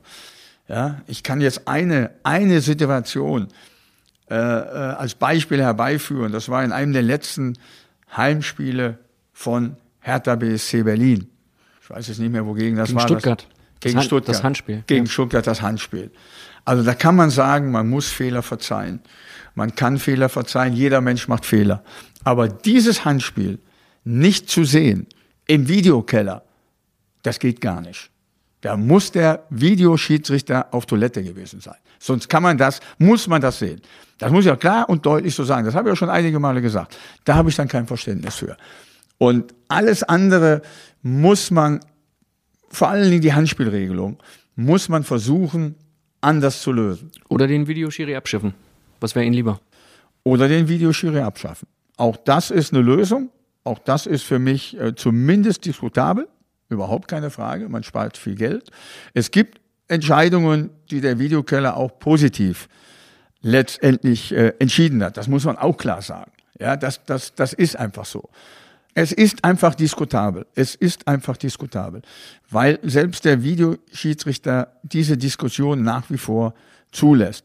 Wir haben jetzt äh, äh, beim Abseits, beim Abseits die Entscheidung Lewandowski in Leipzig, wo eine Fußspitze, noch nicht mal vielleicht eine Fußspitze, ein Millimeter an dieser Linie dran war, wo, wo, wo man diskutieren könnte, war das Abseits, war das keiner. Ich sage ganz klar als Fußballer, das war kein Abseits. Und wenn diese Szene ohne Videokeller hätte überhaupt keinen Streit erzeugt, das Tor wäre gegeben worden und alles wäre gut gewesen. Da hätte wäre niemand auf die Idee gekommen, dass das Abseits gewesen ist. Also es gibt viele Dinge, die man einfach nach wie vor verbessern kann. Ich bin auch der Meinung, dass es nie, nie dazu kommen wird, dass immer gerecht entschieden wird. Das kann es, glaube ich, gar nicht geben. Solange Menschen final entscheiden, wird es das nicht Eben, geben. wird es das einfach nicht Ja. geben. Aber ich glaube, man kann eher mit einer Fehlentscheidung oder einer unglücklichen Entscheidung des Schiedsrichters leben, als die von einem Videokeller. Das ist meine feste Überzeugung. Sollten sich Schiedsrichter nach jedem Spiel einmal kurz stellen und sagen, Mensch, das und das ist passiert. Also Greve hat es ja zum Beispiel wunderbar gemacht, hat es erklärt. Das äh, zeigt dann ja auch, dass da Menschen am Werk sind, die Empfindungen haben, die klare Gedanken haben. Wenn die die einmal äußern, könnte das schon mal ein bisschen Ja, äh, das machen sie ja Frust rausnehmen. größtenteils. Das ja, nicht alle, ne? Nee, also der Kollege ich- Siebert, ich, Des, deswegen sage ich ja größtenteils. Und das ist Größe und das sollte man auch machen. Auch wenn man Fehler gemacht hat. Ich glaube, das ist das, was allen dann auch ein Stück weit zu erkennen gibt, ja, sie haben so, dann kann man das auch verzeihen. Dann kann man das auch, dann kann man das wirklich auch respektieren. Ja, und ich sag mal so, die erfahrenen Schiedsrichter machen das. Das ist wie bei den Trainern. Ja, wie im normalen Leben auch. Erfahrung ist durch nichts, durch gar nichts zu ersetzen. Und hier kennt man auch meine, meine, meine Meinung dazu, sollte man Schiedsrichter nicht mit 45 Jahren die Pfeife entziehen, hätte ich jetzt fast gesagt. Ja, dass man sagt, so mit 45 Jahren Schluss, jetzt geht man in, in äh, jetzt geht man in den Videokeller oder oder lässt sie gar nicht mehr pfeifen. Wenn ein Schiedsrichter mit 50, 52, 55 körperlich in der Lage ist, ein Bundesligaspiel aufgrund seiner physischen Voraussetzung zu leiten, warum soll er das nicht leiten? Warum nicht? Warum nicht? Die älteren, erfahrenen Schiedsrichter haben viel mehr Respekt bei allen Leuten, bei den Zuschauern, bei den Trainern, bei den, egal bei wem. Ne? Die Jungen können das noch nicht haben. Die machen das ja nicht bewusst, aber die sind hektischer, die sind nervöser. Die trauen sich in der ein oder Entscheidung, trauen sie es nicht so richtig. Ja, weil, weil, weil sie einfach noch nicht so sicher sind. Und die sollte man dann länger aufbauen, bevor man sie dann in die erste Liga schickt. Weil die Älteren ja weiter pfeifen können. Dann sollen sie länger mal in der zweiten Liga pfeifen, mehr Erfahrungen sammeln. Da gibt's auch mittlerweile Stadien, wo du vor, vor 30, 40, 50.000 Zuschauer pfeifst. Das ist für mich, das ist für mich eigentlich auch ein ganz entscheidender Grund, an erfahrenen Schiedsrichtern festzuhalten. Wir haben eben über Gräfe gesprochen, wir haben über Brüch gesprochen. Äh, äh, es, es, es, gibt ja mehrere, Schmidt, äh, alle fallen mir jetzt auch nicht ein. Ja, aber das sind, äh, das sind eben gute Schiedsrichter. Also Und Altersgrenze weg. Alters, Altersgrenze in dem Fall weg, solange ich äh, physisch und, und äh, sportlich in der Lage bin, ein Bundesligaspiel über 90 Minuten zu leiten, ohne Probleme zu haben, dann muss sie muss weg, Altersgrenze weg, ganz klar. Sieht man ja auch am Fall äh, Claudio Pizarro, dass äh, eine Altersgrenze in der Bundesliga. Der ja, der ist 40. Was ja. der Claudio noch macht, nur ein Schiedsrichter kann sich nicht erst äh, nach 70 Minuten einwechseln lassen. Das wird natürlich ein bisschen schwierig. Ja, aber das ist trotzdem ein, bei ist trotzdem, vielleicht besser, ist trotzdem ne? ein gutes Beispiel. Ist trotzdem ein gutes Beispiel. Na, und ich äh, setze das ja bei uns auch. Äh, mit Olli Fink, der wird jetzt 37. Ja, der der ist, äh, der, der, der schafft noch 90 Minuten äh, im Gegensatz zu Claudio. Ja, aber äh, Alter dürfte keine Rolle spielen. Dürfte keine Rolle spielen, wenn ich in der Lage bin, das umzusetzen, was in meinem Job verlangt wird. Und wenn das verlangt wird, über 90, 92, 95 Minuten Bundesliga zu pfeifen und er ist 55, 56, dann soll er meinetwegen auch mal pfeifen. Ist der Fußball da manchmal zu verkopft? Also, dass es dann plötzlich Altersbegrenzungen für Schiedsrichter gibt, dann gibt es den Videoschiedsrichter. Wir haben vorhin drüber gesprochen, dass viel zu viele Sportvorstände gar nicht mehr aus dem äh, eigentlichen Fußball kommen und so Entscheidungen treffen, die halt nicht unbedingt von Erfahrungswerten und von Fachkompetenz geprägt sind. Sind da zu viele Leute am Werk, die gar nicht so unbedingt die Ahnung haben? Oder sind es Regeln, die erstellt werden von Leuten, die gar nicht so viel Ahnung haben, die den Fußball schaden? Ja, das glaube ich schon. Ich glaube schon, dass Regeln äh, letztendlich von Leuten entschieden werden bei der FIFA oder bei der UEFA. Ich weiß ja nicht, wo das alles entschieden wird die äh, ja, die einfach zu wenig aus dem Sport kommen, ja, die äh, das überhaupt nicht nachvollziehen können. Äh, was ist eine natürliche, was ist eine unnatürliche Bewegung auf dem Platz? Äh, was ist eine Vergrößerung äh, der Körperteile beim Handspiel zum Beispiel? Ich bin mal gespannt, wie das, wie das in der, äh, in der kommenden Saison letztendlich gehandhabt wird. Äh, wenn wir bei der Handspielregelung sind, so viele Elfmeter sind ja noch nie, noch nie gepfiffen worden, äh, weil auch die Schiedsrichter, und hier muss ich sie einfach in Schutz nehmen, gar nicht wissen, wann soll ich pfeifen, wann soll ich nicht pfeifen. Mal pfeifen sie eine Aktion, die gleiche Aktion pfeifen sie vielleicht eine Viertelstunde später. Auf der anderen Seite pfeifen sie nicht. Äh, äh, Boateng wird Elfmeter gepfiffen für Hannover. Ostrolek macht genau das Gleiche. Eine Viertelstunde später wird kein Elfmeter gepfiffen. Also die sind sowas von verunsichert, ja, äh, dass es ganz, ganz äh, schwierig ist. Und ähm, da muss ich jetzt mal äh, ein paar Jahre, äh, zwei, drei Jahrzehnte vielleicht zurückgehen oder, oder auch nur zwei Jahrzehnte. Wir haben uns früher nie über Elfmeter aufgeregt oder ganz, ganz selten. Wenn ich an die Hand geschossen worden bin und äh, die war minimal vom Körper weg, äh, äh dann gab es keinen Elfmeter. Elfmeter gab es nur in solchen Situationen wie in Berlin. Dann gab es Elfmeter. Oder wenn mit der Hand ein Tor äh, vereitelt worden ist. Aber sonst gab es keinen Elfmeter. Da gab es auch nur ganz wenig Streitigkeiten. Da hat kein Stadion gebrüllt, da hat kein, äh, kein Spieler, kein Trainer. Wir sind ja, wir sind ja auch nicht unschuldig, muss ich auch ganz klar sagen. Da hat keiner Videozeichen äh, draußen gemacht, dass da, äh, aber wenn es da ist, dann macht man es, weil, man, versucht, äh, vielleicht eine Entscheidung rück, äh, rückgängig zu machen und so weiter.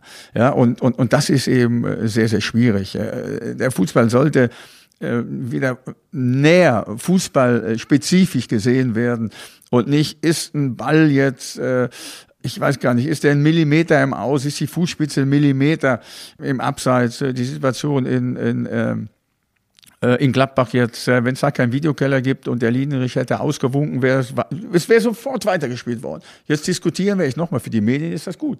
Ja, jetzt jetzt äh, diskutieren wir, ist der Ball im Aus, da bei Marco Reus oder ist er nicht im Aus. Ich würde klar sagen, der wäre im Aus gewesen. Der war im Aus. Und wenn da, wie gesagt, der Linienrichter die Fahne hebt, sagt keiner was. Jetzt wird darüber diskutiert, war er vielleicht einen Millimeter noch nicht im vollen Umfang. Das kann gar kein Mensch sehen. Selbst auf dem Videobild kann das kein Mensch sehen. Und das ärgert mich. Sagen klar, Ball ist im Aus, Abstoß. Selbst der Reus sagt, der war, der hätte keine Diskussion gegeben. Und ich hätte heute nicht so darüber sprechen können. Sind Sie jemand, der dann an der Seitenlinie den Videobeweis fordert, der dann zum vierten Offiziellen geht und sagt, komm, funk mal deinen Keller in Köln an, da ist was schiefgelaufen? Ja. Ist das fair? Nein. Warum machen Sie es dann? Ja, ich weiß es nicht, weil ich mir da eben auch versuche, äh, möglicherweise aus einem Nachteil einen Vorteil zu ziehen. Ja, obwohl ich es äh, nicht 100% weiß, ist es das oder ist es das nicht. Und wenn man dann aber ruhige, vierte Leute an der Seite hat, die einen versuchen zu beruhigen, dann ist das sehr, sehr angenehm. Ist das sehr, sehr angenehm. Das sind die meisten. Es gibt nur ganz wenige, die dann hektisch werden und dich eigentlich noch mehr auf die Palme bringen. Ja, aber ich sag mal, 90 Prozent derjenigen, die, die mittlerweile äh, an der Seitenlinie uns Trainer eben auch versuchen, in solchen Fällen zu beruhigen, machen das sehr, sehr gut. Das muss ich ganz klar sagen. Jetzt mal angenommen, wir sind im Stadion, das Spiel läuft, Sie sehen eine Situation, die Sie irgendwo für sich gewertet haben wollen. Ich bin der vierte Offizielle. Was machen Sie jetzt? Sie kommen zu mir ja, ich gehe zum vierten Offiziellen und äh, das bin ich jetzt mal. Äh, da würde ich sagen, schauen Sie sich das doch bitte nochmal an. Ich habe das Gefühl, dass äh, die Entscheidung nicht nachvollziehbar ist. Äh, wie jetzt zum Beispiel äh, war ich der Meinung, dass wir Elfmeter zugesprochen bekommen mussten im Spiel gegen Hannover, als Karaman gefault worden ist. Da bin ich zu ihm gegangen und habe gesagt, schaut euch das doch bitte nochmal an. Aus meiner Sicht war das ein klarer Elfmeter. Und, ähm, Läuft das noch so sachlich ab dann oder ist es dann eher schon ein nee, das ist schon, nee, nee, das ist schon sachlicher. Ja? Das ist schon sachlich. Ja? ja, ja, sachlich ist das auf jeden Fall. Ja, es gibt auch Situationen, äh, wo man vielleicht mal ein bisschen, ein bisschen hektischer, ein bisschen aufgebrachter ist, äh, fällt mir im Moment aber keiner an, leider für euch. Das in der Regel sachlich und er sagt, äh, nee, äh, der Kollege war, äh, war der Überzeugung, dass es kein Elfmeter war. Die haben sich das nämlich gar nicht angeguckt. Und dann kommt dann hinterher, nach drei, vier Minuten, kommt jemand zu mir und sagt, du, das waren Elfmeter, das konnte man gerade sehen. Die haben sich das dann irgendwo äh, im Übertragungswagen oder irgendwo angeschaut. Und dann gehe ich nochmal zum vierten ganz ruhig und sage, schaut euch das doch bitte in der Halbzeit nochmal an. Und dann sagt mir ganz ehrlich, ob ihr das genauso gesehen habt oder ob es wirklich ein Elfer war. Den können wir sowieso jetzt nicht mehr kriegen. Sagt mir das doch bitte nach der Halbzeit. Und dann bin ich nach der Halbzeit auch wieder zu dem hin, zu dem vierten Offiziellen. Hab dann gesagt, und, habt ihr es angeschaut? Nee, haben wir nicht gemacht. Ich sage, das glaube ich euch nicht. Ihr schaut euch doch solche Szenen immer in der Halbzeit an. Nee, haben wir aber diesmal nicht gemacht. Ja, ich sage, dann ist es halt so. Haben Sie Sky Go auf der Trainerbank? Nein. Oder irgendwo im Umfeld, sodass Sie das Nein. direkt äh, hören können? Nein, aber wir haben, ich weiß nicht genau, wo das ist, äh, da kann man sich die Szenen dann unmittelbar danach nochmal äh, wirklich richtig gut angucken und dann äh, weiß ich ja, wer das ist und dann drehe ich mich schon mal um und sage, und, hm, nee, der hat, glaube ich, recht gehabt. Oder wie jetzt am Wochenende, hm, war ein klarer Elfer. Sind Sie jemand, der sich dann gut entschuldigen kann und kann sagen, okay, mein Fehler, habe ich jetzt eben überreagiert? Ja, natürlich, das ja. habe ich auch schon gemacht. Aber ich habe auch schon Schiedsrichter und Linienrichter gehabt, die sich dann auch bei mir entschuldigt haben. Und haben gesagt, Herr Funk, das haben wir wirklich falsch gesehen. Das war in der Halbzeit in Hoffenheim, da stand es 1-1 und nee, es stand 1-0, 1-0 für Hoffenheim.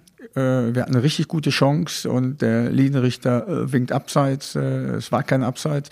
Und dadurch haben wir eine riesen Chance gehabt, das mögliche 1 zu 1 zu machen. Und dann bin ich ja auch zu dem Linienrichter. Ich sage, sind Sie sicher, dass das Abseits war? Ja, wir schauen es uns gleich nochmal an. Und er kam dann auf mich zu, noch bevor die zweite Halbzeit angefangen ist, und hat gesagt, Herr Funkel, es war kein Abseits, es tut mir leid. Ich sage, kein Problem, jeder macht Fehler. Ja, haben Sie da in dem Moment dann die, die Größe und die Ruhe zu ja. sagen, okay? Ja, natürlich, das habe ich. Das habe ich. Also wenn ich dann, dann äh, nach der Halbzeit ist man ja auch wieder ein bisschen ruhiger, man ist runtergekommen und so weiter. Und das habe ich dann auch gemacht. Und das fand ich, das, was, was ich auch eben gesagt habe, wenn Schiedsrichter sich nach dem Spiel hinstellen und äh, die äh, Entscheidung äh, eben auch kommentieren, äh, dann äh, finde ich das, äh, finde ich das toll. Und wenn sie dann einen Fehler zugeben, wenn er einer war, also dann ist das noch größer. Dann zeigt das wirklich, dass ein Schiedsrichter eben auch äh, äh, Fehler äh, eingesteht, sich dafür entschuldigt und äh, dann kann man auch nicht mehr, dann kann man auch nicht mehr sauer sein. Ne? Dann ist es einfach so. Sie legen ja Wert auf einen gepflegten Umgang, auf einen gepflegten Umgangston. Siezen oder duzen Sie Ihre Spieler? Ich duze meine Spieler. Ich duze meine Spieler, weil ich äh, das immer gemacht habe vom Anfang an meiner Karriere. Und die Spieler umgehen das alles so ein bisschen, äh, sie sagen Trainer und dann umgeht man das Du und das Sie. Bei dem einen oder anderen rutscht dann schon mal das Du raus, ist aber auch überhaupt kein Problem. Und äh, wenn es äh, das Sie ist, äh, dann ist auch kein Problem. Sie haben kürzlich in einem Interview äh, bei den Kollegen vom Spiegel war es, glaube ich, gesagt, dass ähm, Ihnen die Musik in der Kabine nicht so gefällt. Ja, sie ist sehr laut. Sie ist sehr laut und äh, wenn man etwas älter wird, dann wird man äh, etwas äh, empfindlicher, was die Lautstärke anbelangt und äh, das äh, muss ich dann nicht mehr unbedingt hören. Es ist ja in der heutigen äh, Zeit, in den heutigen Stadien äh, meistens so, dass das Trainerteam ja dann eine eigene Kabine hat und äh, da ist sowieso äh, so ist, dass ich äh, die Mannschaft äh, vor dem Spiel in Ruhe lasse. Dann, äh, wenn es keine extra Kabine gibt, gehe ich halt äh, aufs Spielfeld oder begebe mich in die Katakomben des Stadions, äh, um dieser Musik zu entgehen und äh, auch die Spieler in Ruhe zu lassen. Und wenn die Spieler dann rausgehen äh, zum Warmmachen, es gehen dann alle 18 Spieler raus, äh, dann gehe ich in die Kabine, ziehe den Stecker und dann ist es sehr ruhig da. Dann stellen Sie auch nicht Ihre eigene Musik an. Nein, nein, nein, nein meine eigene Musik stelle ich nicht an. Nee, nee, soweit kommt das noch. Nee, dann, dann äh, bereite ich mich manchmal oder meistens dann auf Interviews vor, die ich vor dem Spiel dann nochmal so eine halbe Stunde vorher mache. Dann gehe ich wieder in die Kabine und die Spieler kommen ja dann meistens so 10, 12 Minuten vor Beginn des Spiels nochmal rein und äh, dann ist wirklich äußerste Konzentration angesagt. Dann richte ich nochmal zwei, drei Minuten, manchmal nur eine Minute äh, die Worte an meine Spieler, die dann fertig sind, die, die äh, sich umgezogen haben, Trikot, alles, alles fertig. Und dann schwören wir uns gemeinsam äh, auf äh, die äh, folgenden 90 Minuten ein und äh, dann geht's äh, raus aufs Spielfeld. Gibt es da nochmal eine emotionale Rede von Ihrer Seite aus? Ja. Ja, in der Regel gibt's eine emotionale äh, Rede nochmal, äh, die ich mir dann kurz vorher auch nochmal äh, äh, ja, überlege, was kannst du jetzt nochmal sagen? Gehst du nochmal auf den Gegner ein? Gehst du auf den Schiedsrichter ein? Gehst du aufs Publikum ein? Gehst du aufs Stadion ein? Gehst du auf deine eigene Mannschaft ein? Das ist immer anders. Das ist immer anders, äh, der Situation angepasst. Das weiß ich vorher nie. Das überlege ich mir dann im Grunde, wenn ich von Fernsehinterview zurückkomme, habe ich ja noch ein paar Minuten und dann überlege ich mir das und dann dann geht's rund. Was kriegen Sie mit von den Fans im Stadion? Was ist so das prägnanteste, was Sie mitbekommen?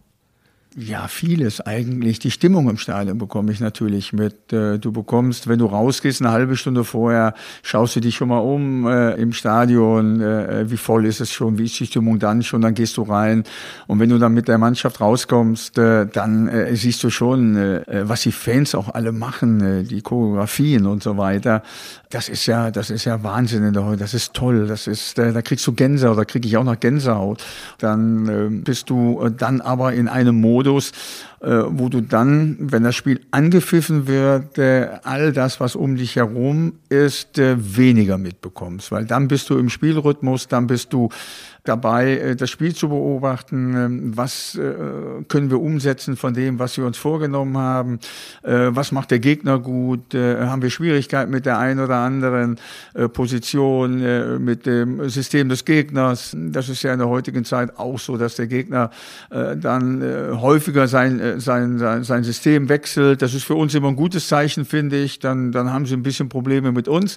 Am Wochenende haben wir Probleme in der ersten Halbzeit mit Hannover 96 gehabt Da musste ich in der Halbzeit umstellen. Ich warte aber sehr, sehr häufig äh, bis zur Halbzeit, äh, um dann eben in aller Ruhe das ein oder andere umzustellen. Ich bin keiner, der äh, irgendwelche Zettel verteilt, äh, Mitspieler gibt, äh, was dann da draufsteht. Ich weiß nicht, ob die Spieler das dann auch richtig, äh, richtig lesen können, richtig umsetzen können. Richtig rumhalten vielleicht auch, ne? Ja, das, äh, das, das will er ja auch. Sie haben dann gerade vielleicht mal Puls 180, 190, da verwechseln sie vielleicht das eine oder andere. Ich mache das lieber in der Halbzeit. Das haben wir jetzt am Wochenende gemacht. Dann habe ich äh, von 4-4-2 auf 4-3-3 umgestellt. Da lief es zweite Halbzeit viel, viel besser. Wir hatten viel mehr, mehr Zugriff äh, auf den Gegner. Das sind Dinge, die ich am Anfang natürlich versuche, im Spiel wahrzunehmen mit meinem Co-Trainer, mit Axel Bellinghausen, der in den ersten 35, 40 Minuten oben sitzt, dann runterkommt, uns auch noch das ein oder andere an Feedback gibt. Äh, unser Videoanalyst kommt in der Halbzeit runter. Wir schauen uns das ein oder andere an, dann wird das mit der Mannschaft in aller Ruhe äh, umgesetzt, äh, nicht hektisch und so weiter. Und äh, in der Regel klappt das eigentlich äh, meistens ganz gut. Was ist denn so Ihr wichtigster Ratgeber? Sind das Analysen, sind das Meinungen anderer oder ist es am Ende doch Ihr Bauchgefühl und Ihr Fußballverstand? Nee, nee, also das, äh, das, da, da gehören schon äh, einige dazu. Das ist ähm, Thomas äh, Kleine als, als meine rechte Hand, sage ich ja, Axel, Axel Bellinghausen dazu. Das sind zwei ehemalige Profis die eben auch nicht nur Fußball-Sachverstand haben, sondern sich auch noch in die Spieler hineinversetzen können, die noch äh, vor ein paar Jahren gespielt haben, äh, die auch emotional mit, mit Axel äh, dabei ist, äh, den ich manchmal ein bisschen bremsen muss. Äh, aber das mache ich dann eben auch. Ich, ich will auch Emotionen haben. Ich will, dass wir Emotionen ausleben und äh, dann mit, äh, mit Philipp, unserem Videoanalysten, äh, ganz, ganz wichtiger Mann an meiner Seite, der die ganze Woche über äh, sich äh, den Gegner anschaut, äh, ähm, äh, wie wir dagegen spielen können, was der Gegner in den letzten Wochen gemacht hat. Also er ist ganz, ganz wichtig für mich und äh, der äh, viele, viele Freiheiten von mir hat, der äh, die Spielanalysen selbstständig zusammenstellen kann, weil ich genau weiß, er macht das richtig. Am Anfang habe ich das noch teilweise mit Peter Hermann und ihm zusammen gemacht. Aber er hat sich so entwickelt. Der, der Junge ist äh, gerade 30 geworden. Ja, ist also noch relativ jung, war kein ehemaliger Profi, hat im, im, in, anderen Bereichen gespielt. Aber er hat ein Auge, der hat ein Auge für, für Situationen, ein Augen, äh, äh was wir machen können, äh, wo wir dem Gegner wehtun können. Das wäre ja fatal, wenn ich das nicht nutzen würde. Und auch äh, in, in, in Aufstellungssachen sprechen wir vier uns in erster Linie ab. Letztendlich treffe ich dann die Entscheidungen. Ja, aber ich lasse mich auch von ihn, von den dreien, schon mal umstimmen und sagen, okay, ich glaube, ihr habt recht, wir machen das heute so. Also das äh, gibt es mit Sicherheit auch. Und äh, das ist, glaube ich, auch ganz wichtig, dieses Vertrauen an mein Team weiterzugeben. Ich kann das. Ich bin 65, ich werde jetzt 66, ich bin gelassen. Ich glaube, dass die in der Art, so wie ich bin, einiges von mir lernen können. Aber ich kann auch äh, äh, abgeben, äh, Dinge weitergeben. Und wenn das so positiv umgesetzt wird, ich wäre ja bekloppt, wenn ich das nicht machen würde. Wie bremst man einen emotionalen Bellinghausen? Ja, indem man, indem man dann auch mal sagt, Axel, Moment, ein bisschen ruhiger, ja, äh, ein bisschen gelassener. Ne? Stell dir vor, du stehst auf dem Feld und von draußen bölkt dich einer so an, wie du das jetzt gemacht hast. Ich weiß ja, dass er das nur gut meint, ne? aber manchmal ist weniger mehr. Er soll immer der Axel Bellinghausen bleiben, der er ist. Er kann, er kann ja auch kein anderer werden. So ist er erfolgreich gewesen. Und so wird er auch weiterhin erfolgreich sein. Aber manchmal musst du dann so ein bisschen sagen, Axel, ein bisschen ruhiger und so. Und dann macht er dann auch. Zehn Minuten später haut er dann wieder einen raus. Ja, aber das passt schon. Das passt alles. Herr Funkel, zum Abschluss von der Folge 1 im Phrasenmeer mit Ihnen ein Blick auf die Sommerpause. Würden Sie gerne jetzt unbegrenzt Geld zur Verfügung haben, um sagen zu können, ich kaufe jetzt mal munter ein? Ja, das wäre natürlich, das, äh, oder das ist ja Wunschdenken. Ich weiß ja, dass, dass ich das nicht habe. Das äh, ist ja auch eben äh, bei äh, Andreas Rettich rübergekommen, als er gesagt habe, er hat sich immer mit den Möglichkeiten seines Vereins identifiziert. Das ist wirklich so. Trotzdem weiß ich natürlich, dass wir äh, bei der Fortuna in diesem Jahr mehr Geld ausgeben müssen als in den letzten Jahren. Und das wollen wir auch. Das wollen wir auch. Ja, und der Verantwortung sind sich alle bewusst, weil wir wollen den Weg ja nicht nur im nächsten Jahr, sondern im übernächsten Jahr und so weiter weiter fort äh, beschreiten. Und dazu brauchen wir eben auch die Bereitschaft, das äh, Gehaltsgefüge bei uns eben, das ist nicht mehr so wie vor zwei Jahren. Sonst wären wir nicht in die Region gekommen, wo wir jetzt sind. Wir haben das im letzten Jahr schon erhöht. Und wir müssen das mit jedem Jahr Bundesliga weiter anpassen. Wir werden nie dahin kommen, äh, äh in Gehaltsgefilden von Werder Bremen, äh, von, von, von Hoffenheim, äh, die Erd, äh, von, von, von, Augsburg, ja, von Augsburg, vielleicht irgendwann mal, vielleicht irgendwann mal. Aber wir sind noch nicht so weit. Aber wir müssen das bei uns eben anheben, um weiter erfolgreich zu sein. Wir wollen alle in der Bundesliga bleiben. Und ich habe eben gesagt, äh, äh, Düsseldorf ist ein Standort, der hat Bundesliga-Fußball verdient. Ja, der wird in ganz Deutschland, das wird in ganz Deutschland so gesehen. Bei allen, die waren alle froh, boah, Düsseldorf wieder in der Bundesliga, toll, tolles Stadion, Flughafen und so weiter. Das gehört tolle Fans, ja, ähm, weitgehend äh, ausverkauft. Ich glaube, wir haben sieben oder achtmal ausverkauft gehabt, 45.000 im Schnitt. Ja, und da müssen wir Zeichen setzen. Wir müssen Zeichen setzen, dass wir das wollen. Ich werde niemals Unmögliches verlangen. Aber ich muss versuchen, das Machbare umzusetzen. Und da haben wir noch, äh, da haben wir noch Reserven. Ja, auch in der Beschaffung von Geldern möglicherweise. Düsseldorf ist eine, ist eine Stadt, wo, wo es eben auch viel Geld gibt. Und da hoffe ich auch auf äh, äh, Thomas Röttgermann, der ja aus dem Marketing, aus dem Vertrieb und so weiter kommt, der es ja auch gemacht hat.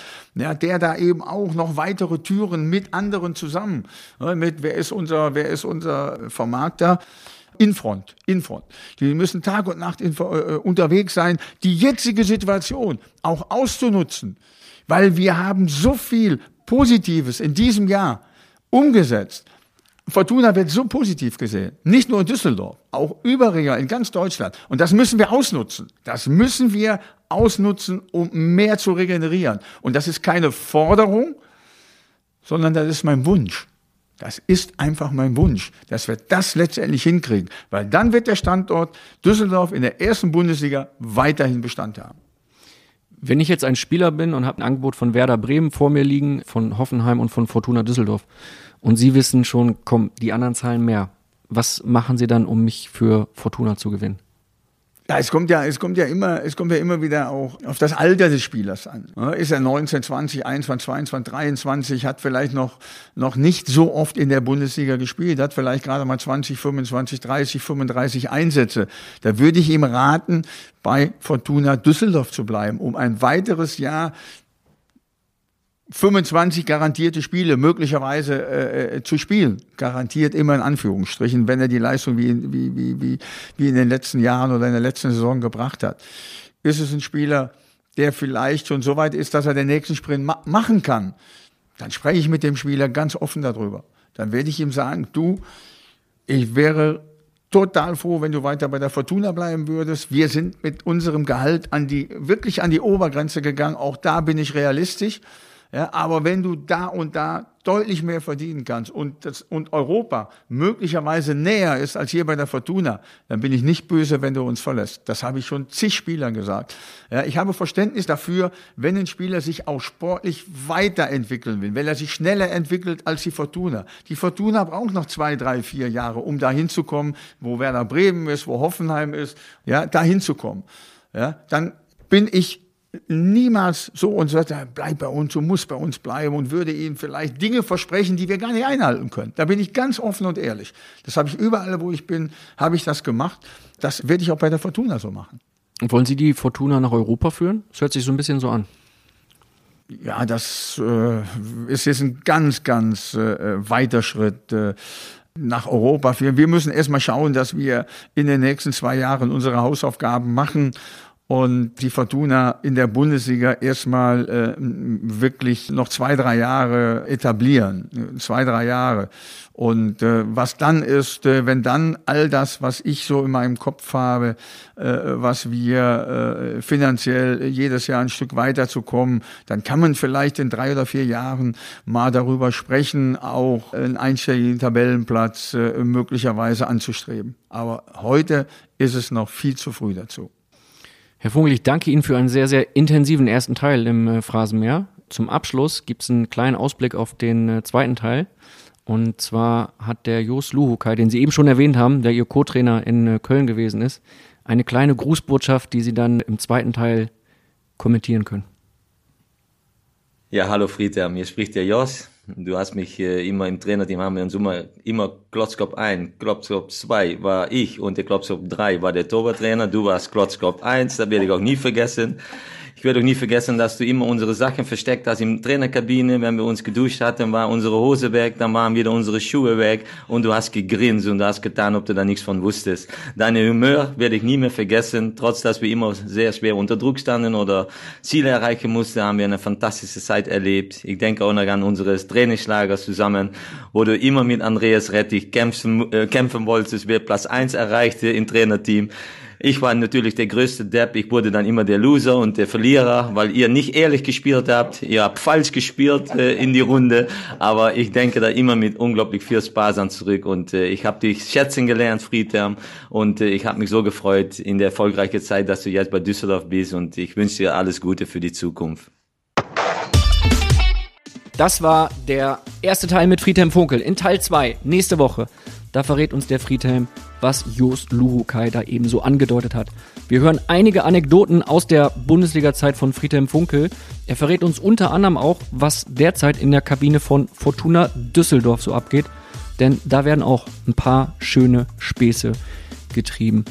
In der Zwischenzeit ein kleiner Tipp für dich. Abonniere gerne den Phrasenmäher bei iTunes, Spotify, Soundcloud, Deezer oder in deiner Podcast-App. Dann bekommst du immer eine kleine Info, wenn eine neue Folge für dich fertig ist. Nächste Woche wird es wieder soweit sein. Dann der zweite Teil mit Friedhelm Funkel. Ich danke dir fürs Zuhören.